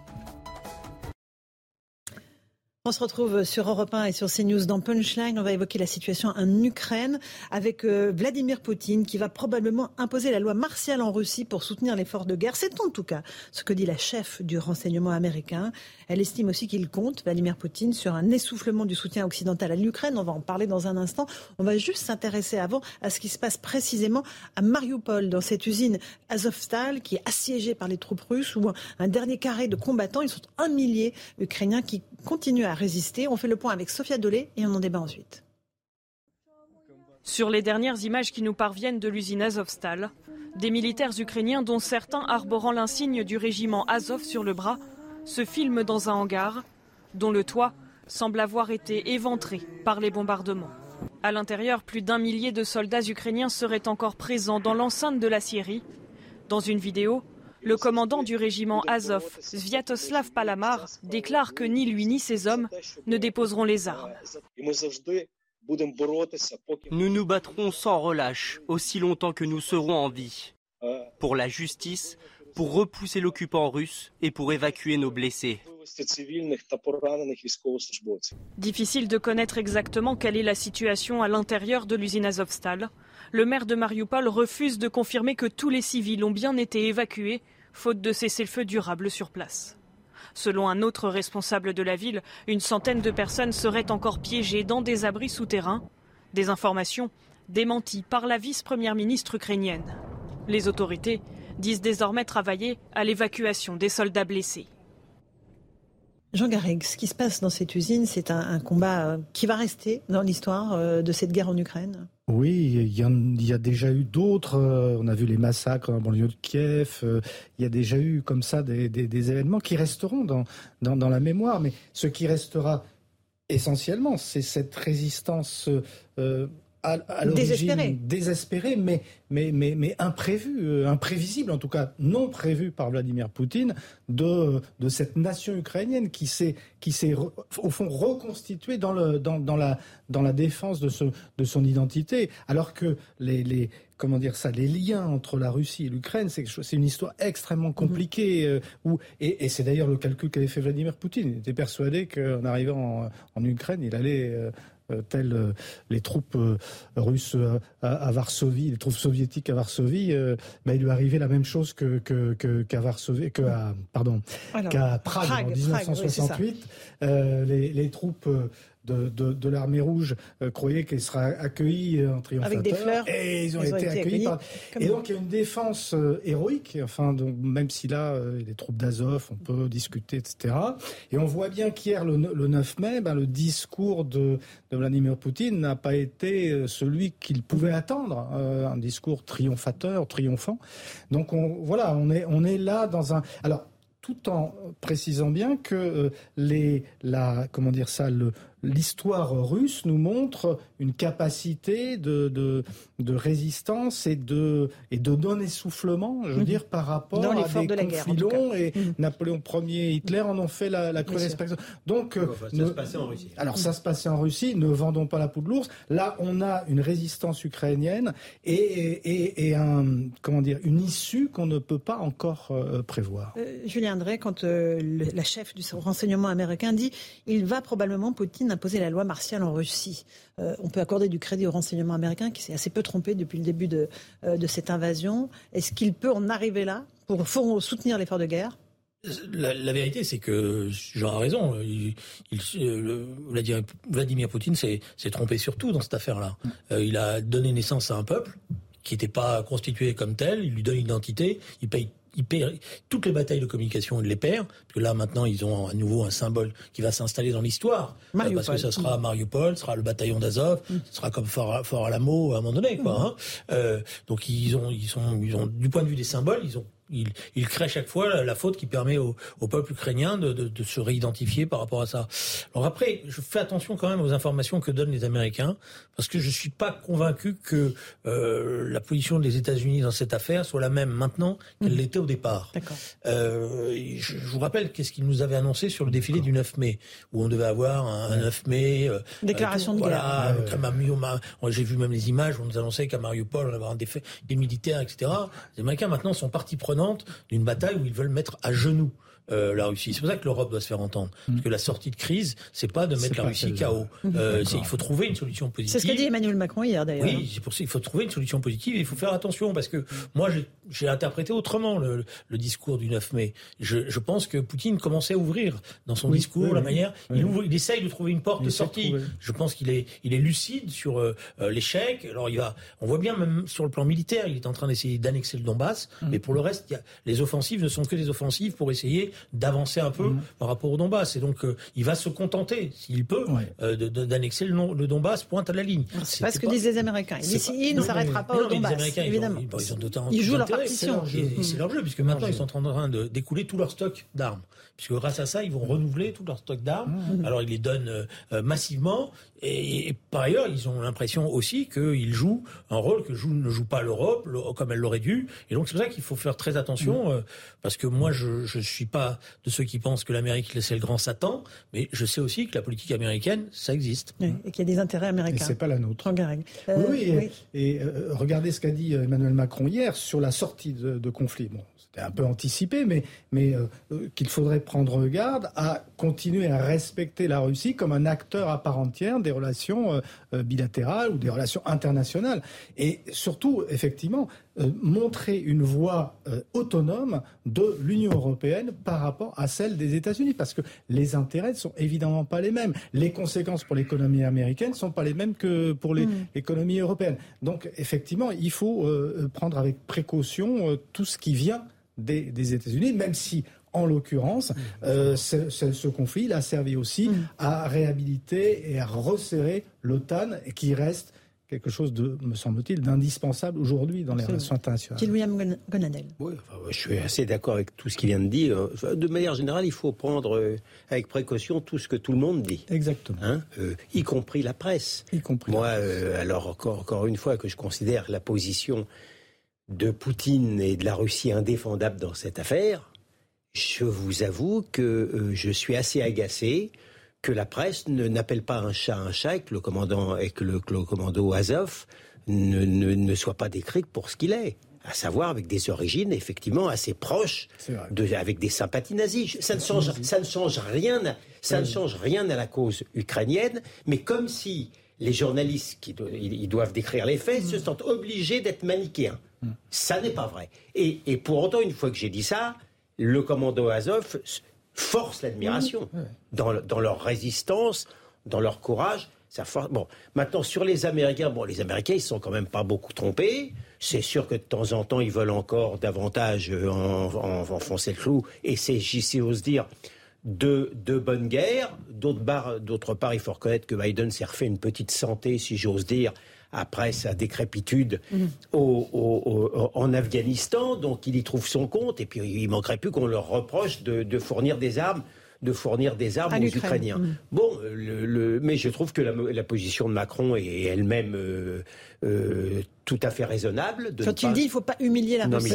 Il a, il, a, il, a, il, a, entièrement raison. On ne peut pas traiter non plus. L'histoire euh, euh, on n'a on a aucun intérêt à ce que Poutine soit dans un Kremlin comme dans, dans, dans un bunker. Hein. Il y, a, il y, a, quand même des limites qu'on est obligé d'accepter. De, de, dans sa défaite. Voilà, c'est pas facile, mais c'est ainsi. Jonathan Haddad Alors, on le disait tout à l'heure, je sais qu'on n'est pas parfaitement d'accord là-dessus. Je trouve que la réponse européenne, à l'occasion de la journée de l'Europe, de proposer un nouveau euh, machin, conseil européen, etc., c'est pas à la hauteur. Et puis, va se poser surtout la question de l'acceptabilité des opinions publiques. Euh, pour être beaucoup sur le terrain ces derniers temps, de plus en plus de gens nous évoquent les conséquences très concrètes euh, pour eux de ce que ça a. L'augmentation du prix des matières premières, avec une part de spéculation de la part d'un certain nombre de mhm. personnes sur les matières premières, euh, doublé avec l'effet Covid dans lequel il y avait déjà des retards de livraison sur un certain nombre de chantiers, etc. Faut quand même se dire qu'à force, ce sujet va aussi impacter notre opinion publique. Euh, le gaz, l'électricité, l'essence, le blé, euh, le blé, qu'il soit dur ou tendre, pardon de rentrer dans ces détails, mais pour les transformations. Et j'ai l'impression que très souvent, ce sont des débats qui ne connectent pas la réalité de ce que vivent nos concitoyens. Et, euh, vous en parlez tout à l'heure, il faut aussi que la société civile se mobilise. Pour dire peut-être finalement que c'est à nos dirigeants d'accélérer des sorties de crise pour qu'on arrête de subir ça. Parce que on peut pas en permanence, lorsqu'on est euh, un mmh. concitoyen français, subir les conséquences de, de, la géopolitique. Oui. Euh, il est 18h45 sur CNews et sur Europe 1. Le rappel de l'actualité avec Clémence Barbier.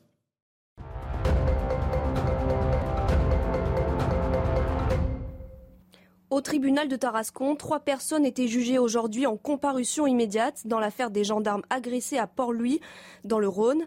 Les trois prévenus étaient suspectés d'avoir poursuivi et agressé trois militaires dans la nuit de vendredi à samedi. Ils ont été reconnus coupables et condamnés de 12 et 15 mois de prison ferme, dont 6 avec sursis, avec aménagement sous forme de détention à domicile.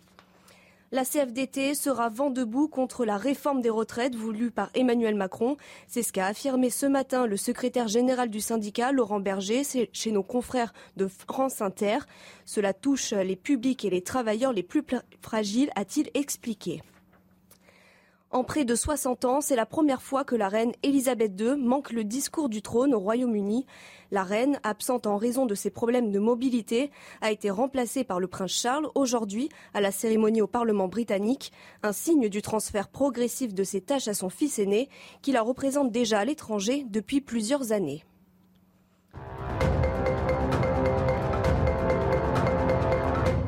On se retrouve sur le plateau de Punchline, c'est News Europe 1 avec Julien Drey, Maître Golnadel, Maître Haddad et Jean Garrigue. On va parler peut-être de la politique des élections législatives. On est presque à un mois du, premier tour, 12 euh, et 19 juin, pour le premier et le second tour. Euh, Emmanuel Macron dit qu'il a choisi son Premier ministre. Il nous en fera pas visiblement en fin de semaine. On en connaîtra le nom donc euh, vendredi normalement. Et puis il y a la gauche qui a réussi à s'unir autour de Jean-Luc Mélenchon. Dans la comment on appelle ça la, la nouvelle unité populaire. NUPES. NUPES. Voilà. et malgré cela, il y a eu quelques ratés, notamment dans la candidature de M. Tabouaf, qu'il a retiré de lui-même. On va écouter Alexis Corbière qui s'exprime là-dessus. Le cas dont nous venons de parler de M. Bouaf était aussi l'exemple de ces jeunes gens issus de milieux sociaux parfois euh, défavorisés, dans des quartiers populaires, qui s'engagent et qui parfois même dans leur engagement sont pas toujours, comment dirais-je, parfaits. Parce que vous, êtes parfaite, vous, moi je ne le suis pas. Et nombre de gens aussi n'étant pas parfaits ne subissent pas, en raison de ces imperfections, les différents procès de, médiatiques que M. Bouaf a subis. Et c'est ça qui m'a fait de la peine. C'est que on est parfois assez compréhensif. Ça vous fait de la peine qu'il renonce? Que tout ça a été échoué, oui, quelque part. Enfin, le, concernant. Ça ne me fait pas plaisir. Sur euh, ce que vient de dire Alexis Corbière euh, et euh, sur la candidature que retire ce militant politique. Moi, si vous voulez, j'ai une double colère sur cette affaire-là. J'ai une double colère parce que je vois bien les larmes de crocodile maintenant, où la France insoumise va venir dire c'est dégueulasse, c'est un procès, c'est terrible, etc. Mais on savait dès le départ que la candidature de ce jeune monsieur posait problème, qu'il y avait des condamnations, qu'il mhm. était suspect euh, de d'avoir tenu des propos, etc. Donc il y a eu un choix politique qui a été fait. Voilà, ce choix a été fait par la France insoumise. Donc moi, le procès, je le fais pas à M. Taf, je le fais à la France insoumise, qui a accepté d'aller à cet affrontement-là et qui maintenant vient verser des larmes de crocodile. C'est pas bien, etc. Ils l'ont envoyé au casse-pipe, si vous me permettez. Euh, et je, vois bien le jeu, le communiqué, on n'a pas pu, etc. Et tout. Voilà. Et, je pense avoir ce qui m'inquiète, c'est que ça va avoir des conséquences désastreuses dans ce nombre de cités, parce qu'il va devenir grâce à cela. L'étendard pour un certain nombre de, jeunes qui vont dire maintenant, voyez, on n'a pas de place, voyez comment on nous traite, etc., sans savoir la réalité de ce qu'il représente, de ces déclarations. Donc il va falloir en permanence revenir sur ces déclarations, sur le fait qu'il était quand même pas, euh, euh, je dirais... On euh, rappelle qu'il a traité Linda Kebab, ah, syndicaliste policière, d'arabe de service. Non, mais c'était pas... c'est pas. Je suis Et qu'il a été condamné pour Il a été condamné en première instance, en première instance qu'il y avait des prises de position, y compris des comportements, etc. Mais il y a une instrumentalisation de tout ça qui est contraire à ce que, d'après moi, il faut le faire. Voilà. Et donc, on va nous dire encore une fois, dans les cités, je vois déjà le discours, c'est, vous voyez, ils veulent pas de nous, on peut pas s'intégrer dans la société, regardez, etc. Donc, ils ont joué avec le feu. Et c'est ça qui me met, c'est pour ça que je vous ai dit une double colère. Alors, Maître Je ne suis pas tout à fait d'accord avec Julien Drey là-dessus. Euh, Tabouaf euh, est assez représentatif d'un parti d'extrême gauche islamo-gauchiste. Alors lui, il est effectivement un peu plus haut en couleur que les autres. Il était condamné pour euh, injure à caractère racial. Il collectionne les déclarations les plus invraisemblables et où il flirte avec l'islamisme, avec l'antisémitisme. Mais, mais, alors il y a une forme effectivement d'injustice. C'est que, effectivement, M. Mélenchon et ses amis ont trouvé qu'il était quand même pas tout à fait décoratif et qu'on s'occupait de son cas. Mais il y a une forme d'injustice, c'est vrai, c'est que les positions de Madame Obono, de Madame Autain, de, de, de Monsieur Porte et, et tout, finalement de, de, la plupart de, ces gens-là sont assez conformes à la pensée de Monsieur Tabouaf. Donc, effectivement, il, peut. Si j'étais Tabouaf, je ressentirais une forme d'injustice. Voilà. Jean Garrigue. Bon, j'irai pas jusqu'à parler d'un parti islamo-gauchiste. Je pense qu'il y a des accointances, il y a eu des, manifestations malheureuses, ah des complaisances malheureuses, ah y compris de, Jean-Luc Mélenchon. Une instrumentalisation de, de Tabouaf, ça c'est très clair. Et je partage mot pour mot ce qui a été dit par Julien Drey sur la, responsabilité qui incombe d'abord à la France insoumise. Car dans, cette affaire du, NUPS, tout est euh, instrumentalisation, tout est, euh, j'allais dire, tout est esbrouf, parce que euh, d'abord se, présenter comme, comme Premier ministre en refusant de se présenter à la députation, alors que en période de cohabitation, le Premier ministre, c'est le chef de l'opposition parlementaire. Euh, c'est déjà une, une esbrouffe. S'il avait fait ça. Euh, imposer, euh, imposer ces règles au reste de, la gauche, qui, qui, est allé évidemment pour des raisons financières dans cette, dans cette alliance. Et beaucoup plus grave, à mes yeux, confisquer la, gauche française au profit d'une idéologie et d'un parti qui est euh, populiste, mais au sens négatif du terme, au sens historique que moi j'emploie pour le populisme français, qui, à mon avis, est une tâche sur l'histoire de, la démocratie. Mais tout ça fait que euh, je suis quand même, euh, moi aussi, très, très énervé par rapport à, ce qui se passe. Et Tabouaf m'apparaît justement comme un des signes de cette manière mm-hmm. dont, finalement, Jean-Luc Mélenchon, dont l'objectif majeur était de casser le Parti socialiste. C'est très clair, c'est mm. l'objectif de sa, de sa vie politique. Eh bien, euh, euh, nous, nous, nous, nous mène en bateau finalement et mène en bateau mm. toute une jeunesse, euh, y compris et notamment dans les quartiers qui, qui, gobent ces, cette Julien Drey après Mais c'est ça qui est le plus insupportable. C'est l'instrumentalisation, parce que à la limite que, que le, les dirigeants de, de, de, la France insoumise discutent, dialoguent, mais ceux qui auraient dû dire un taf, tu ne peux pas porter nos couleurs parce que tu vas être soumis tout de suite. Ils le savent, c'est pas des imbéciles. Alexis Corbia, il sait comment fonctionne le système. Tu vas, tu vas être soumis à une telle pression que ça va être très compliqué, etc. Donc ils l'ont, ils l'ont délibérément, je m'excuse de le dire, envoyé au casse-pipe. Voilà. Et maintenant, ils versent des larmes de crocodile. Et ce qui m'énerve, c'est que ça, pour ceux qui travaillent sur le terrain, pour ceux qui discutent avec les jeunes dans les quartiers, parce que il y a, y a, des centaines de jeunes dans ces quartiers-là qui sont, qui sont, on sait pas bien où ils sont pour l'instant. Il y a un travail justement qui vise à les empêcher de se communautariser, mais à plutôt leur, faire une éducation républicaine. Et ben là, tout ce travail-là est gâché. et ce travail-là est gâché. Il va, et pour tous les responsables politiques mmh. qui sont sur le terrain, c'est un coup qui leur est porté dans le dos. Jeunesse Haddad. Moi, je pense en fait que foncièrement, la France soumise, puisque c'est comme ça que je l'appelle maintenant, puisqu'elle se soumet en fait à toutes les doxas de l'époque, hein, le communautarisme, euh, le wokisme, l'indigénisme. En fait, euh, là où ils sont terrifiés, c'est qu'ils perdent le monopole euh, du bien. Donc le camp du bien d'habitude, c'est eux qui donnent les bons et les mauvais points. Ils disaient un dérapage, la droite, flirte avec ah l'extrême droite, etc. Et tout. Oui, mais là, pour une fois, c'est pas eux qui le font, ça se fait à l'inverse. Deuxièmement, Pardonnez-moi de préciser euh, un certain nombre de propos de M. Boif. Et on a dit, il a été condamné pour, il n'a pas fait que ça. Il a été condamné pour le terme d'arabe de service. Il a aussi porté en tant que journaliste la tête de Marine Le Pen au bout d'une pique dans une manifestation. Il a quand même dit à Benoît Hamon, euh, Benoît, dépêche-toi parce que si tu ne te positionnes pas, tu n'auras pas de petit four entre guillemets au dîner du CRIF. Il a aussi dit euh, d'une militante antiraciste que c'était une pute blanche et qu'elle ne devait donc pas se prononcer. Ce n'est donc pas un jeune militant engagé, c'est quelqu'un qui est profondément raciste.